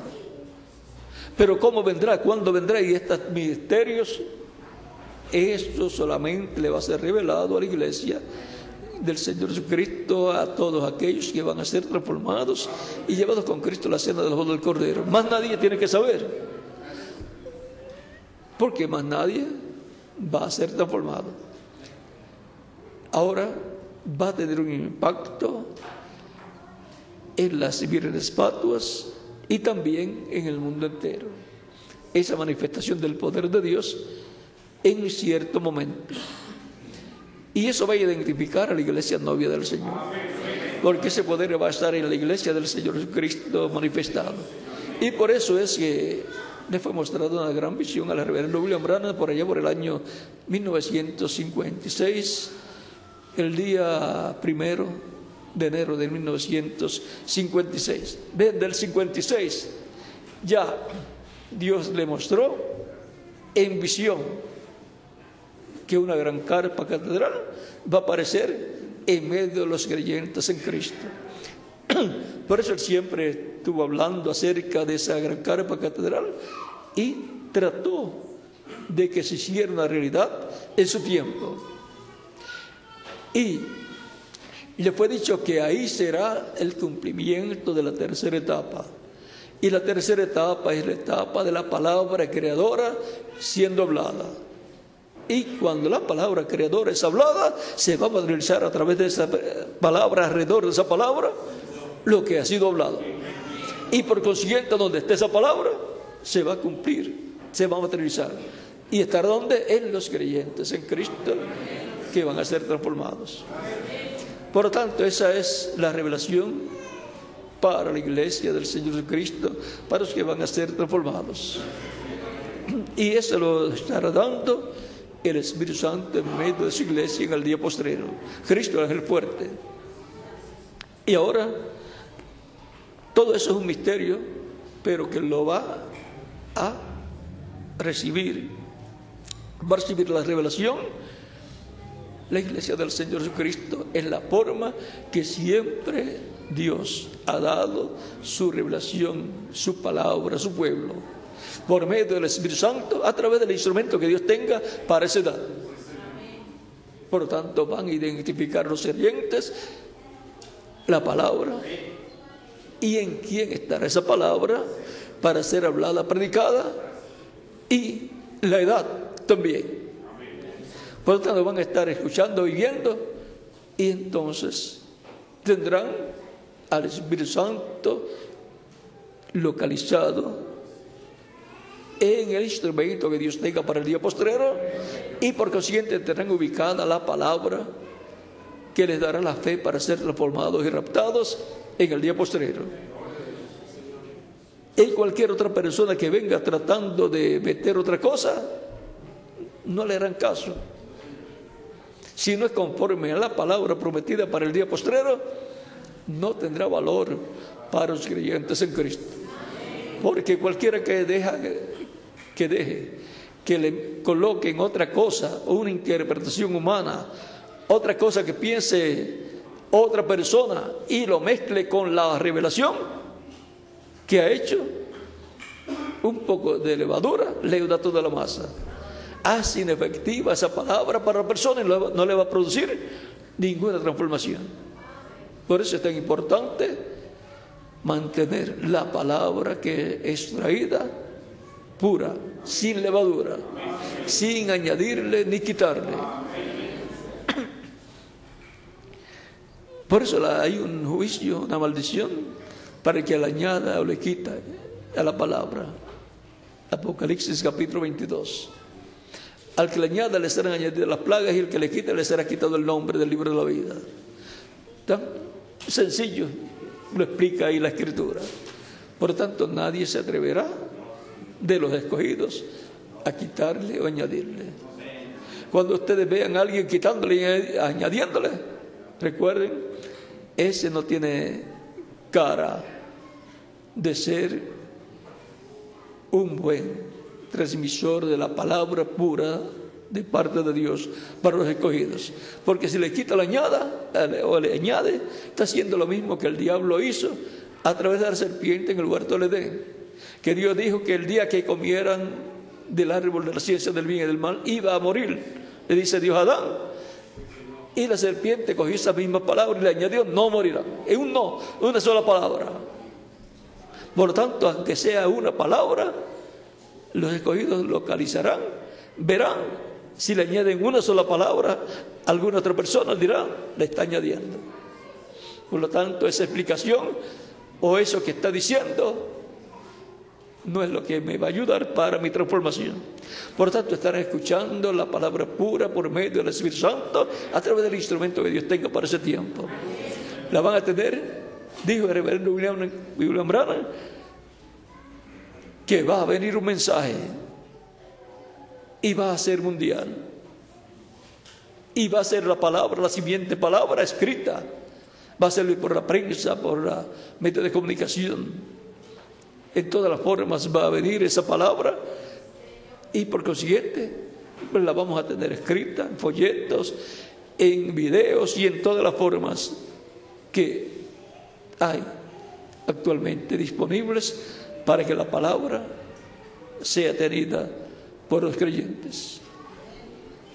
Se levantaron personas en contra Si lo hicieron el día de Jesús y en el día de Moisés también. Por lo tanto, lo harán en nuestro tiempo, así como lo hicieron en tiempos de los diferentes mensajeros que Dios envió. En tiempos de los profetas del Antiguo Testamento se levantaron personas en contra y hasta los mataron a muchos de los profetas. Y al mismo Jesús se levantaron en contra de él hasta que lo crucificaron, lograron que fuera crucificado. Así hicieron con los apóstoles también. Así han hecho con los mensajeros de las diferentes etapas de la iglesia. Los han perseguido. Pero los creyentes de cada edad se mantuvieron firmes creyendo el mensaje que Dios trajo por medio del mensajero que Dios les envió. Así será también en nuestro tiempo. Y el poder de la transformación será manifestado en el día posterior en medio de la iglesia del Señor Jesucristo, la edad de la piedra angular, y en cada creyente de Cristo, en quien estará la palabra hecha carne. Se tiene que hacer carne la palabra para que pueda producir aquello que dice la palabra. Cuando se hace carne es cuando la persona la oye y la cree de todo corazón y no deja que el enemigo la arranque de su corazón. Cuando a una persona, cuando una persona deja de creer, ¿qué pasó? El diablo, en alguna forma, usando cualquier instrumento, porque dice que las aves vienen y arrancan lo que fue sembrado en el corazón de la persona. Dejó que se acercara alguna ave, un águila pues trae la palabra, pero hay otras aves, águilas son profetas, pero se llega a otra persona para meter otra cosa, para arrancar la palabra que fue colocada en el corazón del creyente. Y si deja que la palabra la arranque del corazón, se convertirá en un incrédulo y se levantará o se convertirá en un enemigo del programa divino. Y aún, hasta se apartará de Cristo. Si usted ve que una persona es aparta de Cristo, pues no tiene nada para nosotros. No tiene nada para usted, no tiene palabra para usted. Dejar a Cristo, dejar la vida eterna. Por tanto, Él dice, el que me negare delante de los hombres, yo le negaré delante de mi Padre que está en los cielos. San Mateo capítulo 10, versos 32 al 33. Por tanto, de una persona que sea parte de Cristo, sea un sencillo creyente o sea un ministro, no tiene nada para darle a usted o a mí. Y si dice que tiene algo, es algo, una palabra pervertida para hacerlo a usted un incrédulo a la palabra de Dios, correspondiente a nuestro tiempo. Tratará de hacer lo que fue hecho con Eva, de que no crea la palabra original que le fue dicha a Adán, sino que crea la palabra que el diablo le está diciendo, que tiene un 99% de palabra de Dios y tiene solamente un por ciento, un no. Le añadió un no nada más.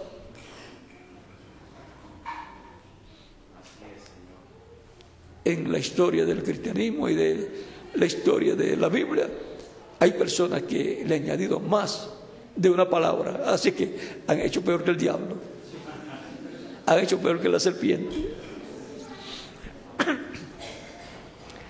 Así es que podemos ver que hay que mantener la palabra correspondiente a la edad en que uno vive pura.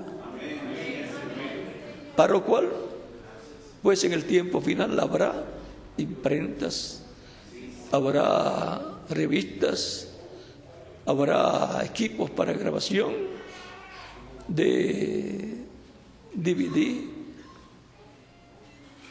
habrá equipos para grabar eh, imagen y voz, para que tengamos la palabra pura que es la que tiene que encarnarse en nosotros, para que alrededor de esa palabra que estará encarnada en nosotros ocurra la transformación.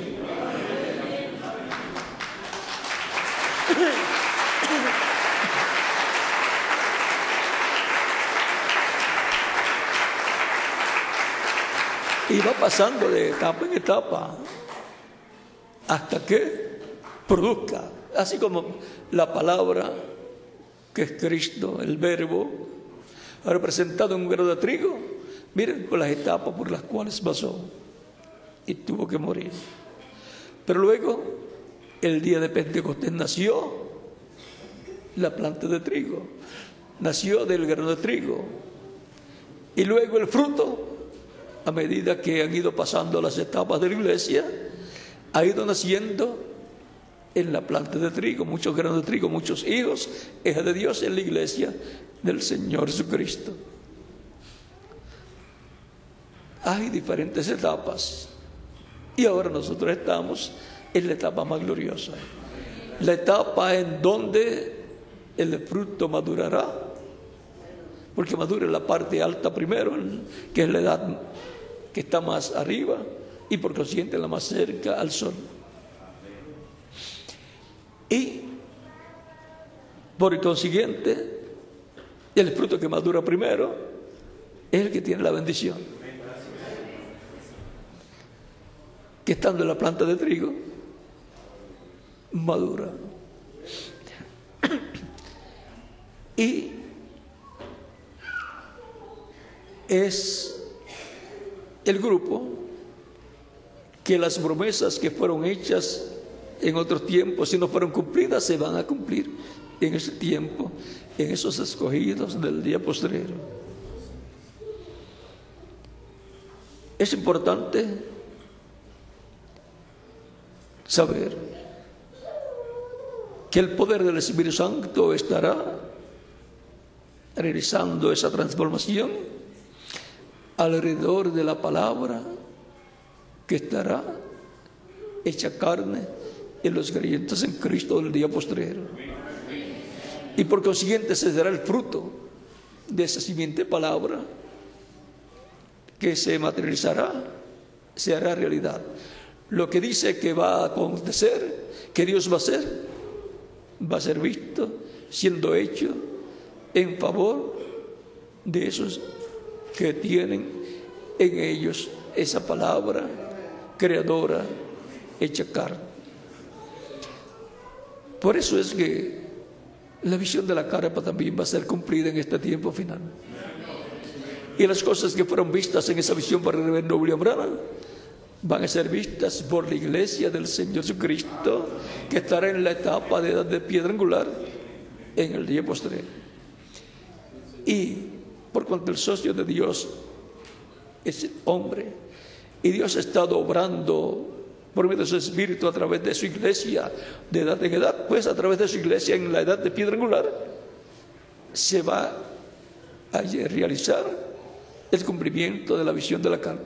Por tanto, estarán trabajando todos en esa etapa, en esa edad, para que se haga realidad esa visión de la carpa como trabajaron todos en el tiempo de Moisés para que se hiciera realidad el tabernáculo que Dios le mostró a Moisés.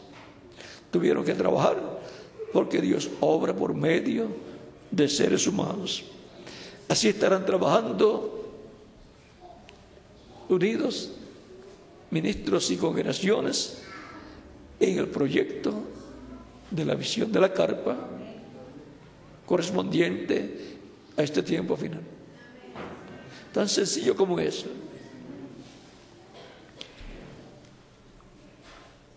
No quiere decir que será fácil. Recuerden que siempre cuando se lleva a cabo la obra de Dios y se dice que eso es lo que Dios quiere que se haga o es el programa de Dios para ese tiempo, siempre los enemigos se levantan para tratar de que no se lleve a cabo ese proyecto. Aún encontramos que en tiempos pasados, cuando iba a ser restaurado el templo, se levantaban los enemigos del pueblo de Dios para burlarse y también para tratar de que no siguieran adelante en la restauración del templo. Siempre habrá burladores, siempre habrá enemigos, siempre habrá personas que no tienen la palabra correspondiente a nuestro tiempo hecha carne. No la creerán. Si no la creen, pues no está hecha carne en ellos. Y por consiguiente se van a levantar en contra para que aquellos en quienes está hecha carne la palabra no trabajen en el programa divino. Pero ellos continúan trabajando, los creyentes. Cristo los respaldará, porque Él vela por su palabra para ponerla por obra. Por lo tanto, tenemos esa promesa de parte de Dios. Y Dios, por medio de su Espíritu, hará el cumplimiento de esa promesa, usando diferentes personas, los cuales serán bienaventurados en haber sido instrumentos para el cumplimiento de lo que Dios prometió.